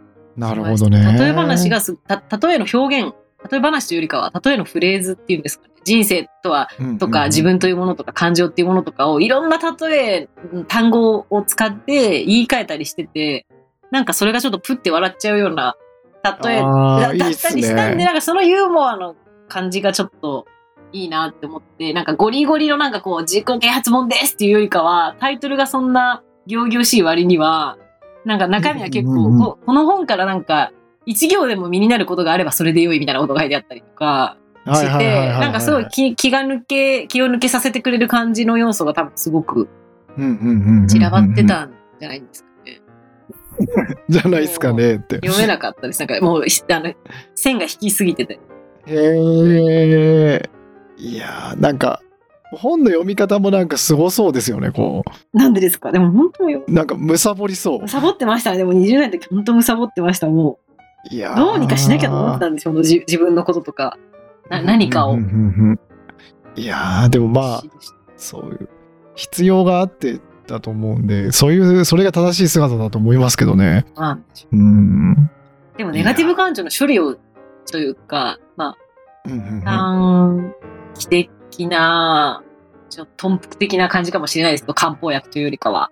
そのよ、その要素をしてくれてたのが自己啓発本だったのかもって、今日、忠信さんと話をして気づけた気がしますね。豚腹薬。ああ、なるほど。そっちに集中することによってみたいな。そねうんその、この、こういう本みたいな考え方をししようとかすればいいんだって考えてるうちは、その活字を読んでない時間より楽だったので、ああ、だから本のことを考えると忘れられるそうですね。みたいな活字を目で追っていれば、まあ、それもさ、それこそ進捗の話にもつながるかもしれないですね。進んでるというか、んんんじ自分の良くないネガティブの思考回路をそのほんの一瞬でも改善させようと今自分は本を読んでいるという状態になるので、うんうんうんうん確かに。あと、国道の話にも通じるような気もします。なんか、本が脇道というか、そうですね、まさにまさに。うん、そっちを歩かしてもらってるうちは国道のことを忘れられるみたいな。そうねうん。本だったな。自己啓発本、だから自己啓発本ですね。私のネガティブ感情をどうにかしてくれてたのは本なんでしょう。本本を読むという時間で塗りつぶすっていう感じだと思います。うん。なんか、だからそれもちょっと興味深いですよね。面白いなと思って。だから中身じゃなくて、読むっていう行為なんですよね、きっとだし、まさにもう自分は国道に入っちゃってるんで、結構些細なことでも、うんうんうんあ、そんな考え方あるんだとか、そうだそうだ、そっちだとか、なんか、今思うと、結構どの本も同じこと書いてあって同じこと読んでただけだよって思うけど、ええそのええ時その時の自分にとっては、あ、そうだそうだ、そっちの抜け道だとか、そその道じゃん、本当、うんうんうん本当に走るべき道は、みたいなことをうんうん見つけてほっとする時間だったんじゃないですか。うん。うん。なるほどね。なんか自分もたくさんこう読んでると、その、どの本も同じこと言ってるってとこが結構楽しかったりもしますけど、ね。なるほどね。また一緒だみたいな。そうそうそう。なんか違う分野でも、の本でも同じようなこと書いてあったりして、ってことはきっとこれは本当のことなんだろうなとで。確かに無意識に自分の中での信憑性上がってるかもしれないですね。信頼感とうんか、その考えの。そうなんですよね。だからそれがなんか同じカテゴリーのもので書いてあれば、そんなでもないんですけど、例えばその感情の話にしても脳科学のやつと宗教の話ってなんか一見全然違うじゃないですか。でも結局同じことを言ってるってことは、あの、あなんか真実味湧いてきたな、みたいな確かに。。確かに。うん。いや、面白いなぁ面白いなぁあーいやーちょっと今日はこのぐらいで勘弁しときますか勘弁しましょう。切りないですよ、本当にこれ。れ。あー今日もやっちゃいましたね、これ。やりましたね。やらかしちゃいましたね。そうだよななんか、その研究者のアウトプットっていうか、外のパトロンに報告するようなものとして15分刻みっていうのが今日アイデアだったんですよね。ええええええどうしようって感じです。ね今後の進め方どうするかですね。えーなんか、どうやってまとめようっていう。どうしましょうね。私はね、ちょっと、はい、どうぞ。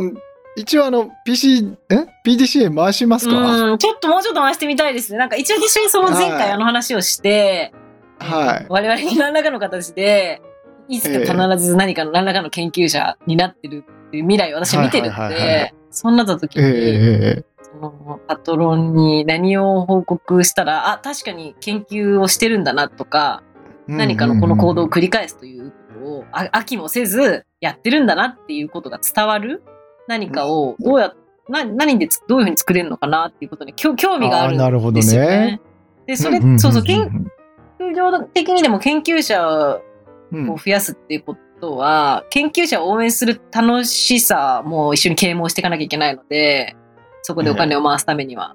うんうんうんうんみんな一人2、3人推しの研究者がいて、月に何千円か1何万円か知らないけど、サブスクのように研究の啓蒙してるのが当たり前な未来を作るためには、どういうことがフィードバックがあると、やっぱ研究者を推すのマジ楽しいよねっていうことを考えたいんですよね、ね私は。それ楽しいし、難しいな。うんだから、その押す楽しさをこう考えなきゃいけないんですよね。そうですね、そうですね。だから研究してるだけじゃなくて、それをどういうフィードバックがあったら、いいねと思えるそうですね。だから、それれもなんか、こう、フィードバックとも言えるし、うんと、うん。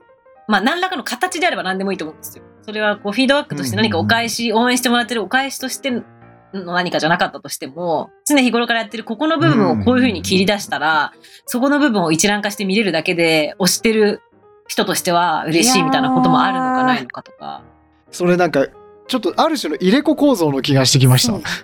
えっと、まず、こう、何かを面白がってる人なわけじゃないですか、はい僕とかはいまどろみさんっていうのは。それを見て面白がる人がレポート書いた方が絶対面白いと思うんですよ。うん。え、それで、それやり、やり合いっ子になったんじゃないですか。はいはい、はい。あそうそうそう。ということは、その、なんだろう、それを面白がってるわけじゃないですか。でもそれを、その見る人は何が楽しいんだろうっていう。ああ。とこだから俺は楽しいけどさ、みたいな。うんうんうんだからそれを考えていかなきゃいけない。そうですね。て転用、転用というか、なんていうん私たちレベルになりますと、もう、えーもうこのレレベル感でも、なんか、うん。まどろみという研究者面白いとか、タタロブという研究者面白いってなるんですけど、そこまでじゃない人にとっては、そうそうそうそうそうです、そうです。例えば、か。じゃあタタロブさんの研究範囲で言ったら、本を読むということとか、生活の中で本をなるべくたくさん読みたいとかっていう人はたくさんいるはずなんで、そういう人に、忠信さんの何かを抽出して得ることが、えー役に立つんだってその人たちが思うようにするには何をしたらいいかって話で、私だったらそのなんかパートナーシップとかなんか感情の扱いとかわかんないですけどとか言語化とか言葉にするっていうこととか生っぽさについて考えているような人たちがだから忠信さんの方が考えやすいと思います。その本本っていう本をしかもそのとっかかりで物理的なというか、ねまあ、ある種メジャーなものそうトピックとかがコ。ツとかハウトゥー的なものの本を常日頃から、えー、と読んでいるけれども、それが思うように読めないとか、習慣ができてないとかっていう人はめちゃめちゃ大量にいると思うので、近いのかな。確かに、あー、なん、なんだろうな。でも別にタッさんのやってることって本、その表面的なものが本っていうだけで本だけじゃないからな。なんだろうな、なんかそこを、どこを切り出すかみたいな感じしますね。うん。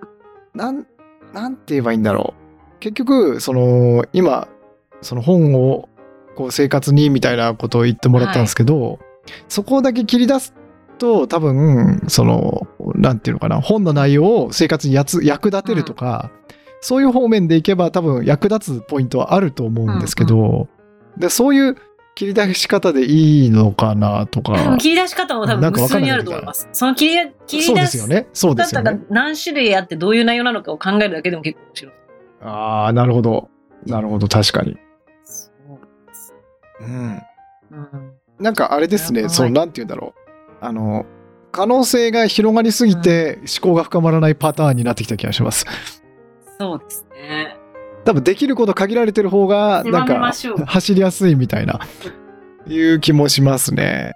なんだろうな。どうすればいいんだろう。ひとまずなんか、感想文まとめてみます？そうしましょうか。どうがいいですかね。そうですよ。始まもう一行でも何行でもいいから。うんうんうん、この間言ってくれたみたいに。か、なんか、なんか思うことがあれば、いや、なないです。何かもそれ以外のそもそもやり方どうなのとか。それ以外のなんか浮かんでいるから何かってことではないです。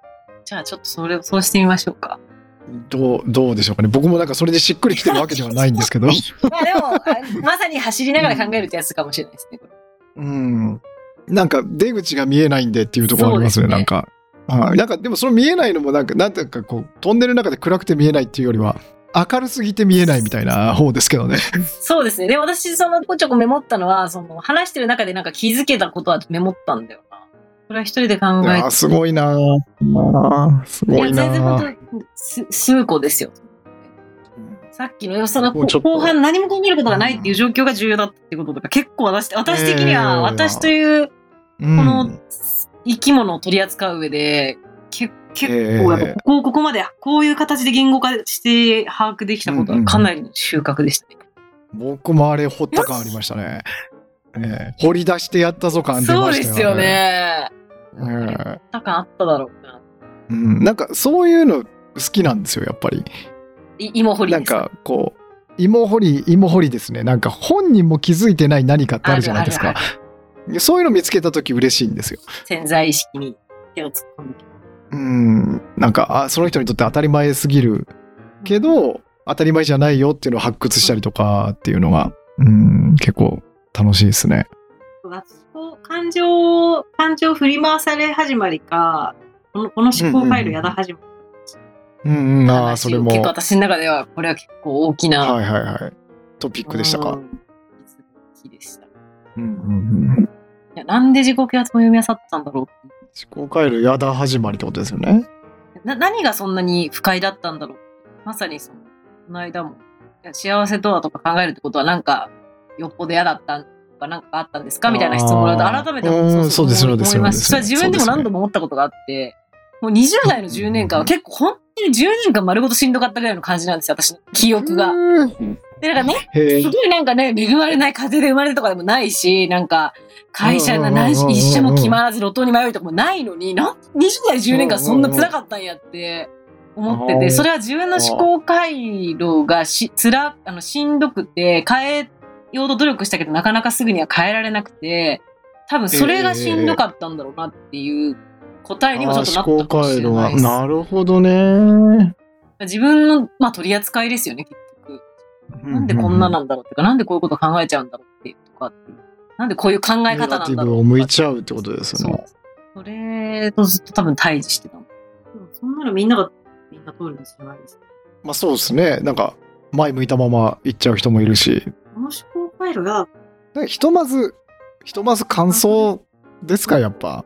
なんか、今思い直したのが、結構、これ、ファイルにして聞き返すと、なんか新しいこと思いついたりするんですよ、ね。ああ、あの、結構第三者みたいな気持ちになれますからね。あ、そうそうそうそうそうそう。やっぱ、どうしてもここで話して聞いてると、そのなんだろう。聞き手としてこうあらなければならないリソースを使ってて、なんか、なんていうのかな。あまり思考が深まらないというか、なんていうか、うん、深まらないわけではないんですけど、っていう部分もあるんで、そうしましょう。そう、さっき言われたように、なんか本当に第三者になれるんで、後で聞くと、そうしましょう。じゃあ。そ いいれですかそれでってみましょう。とりあえず回していきましょう。ええうそう、していきましょう。とりあえず、ええ、嫌にならない感じで回していきましょう。軽い気持ちで回していきましょう。ええ、軽く回していきましょう。現状別に金もらってるわけでもないんで。早く何かフィードバックをしなきゃいけない誰かがいるわけでもないんで。ええそうですね。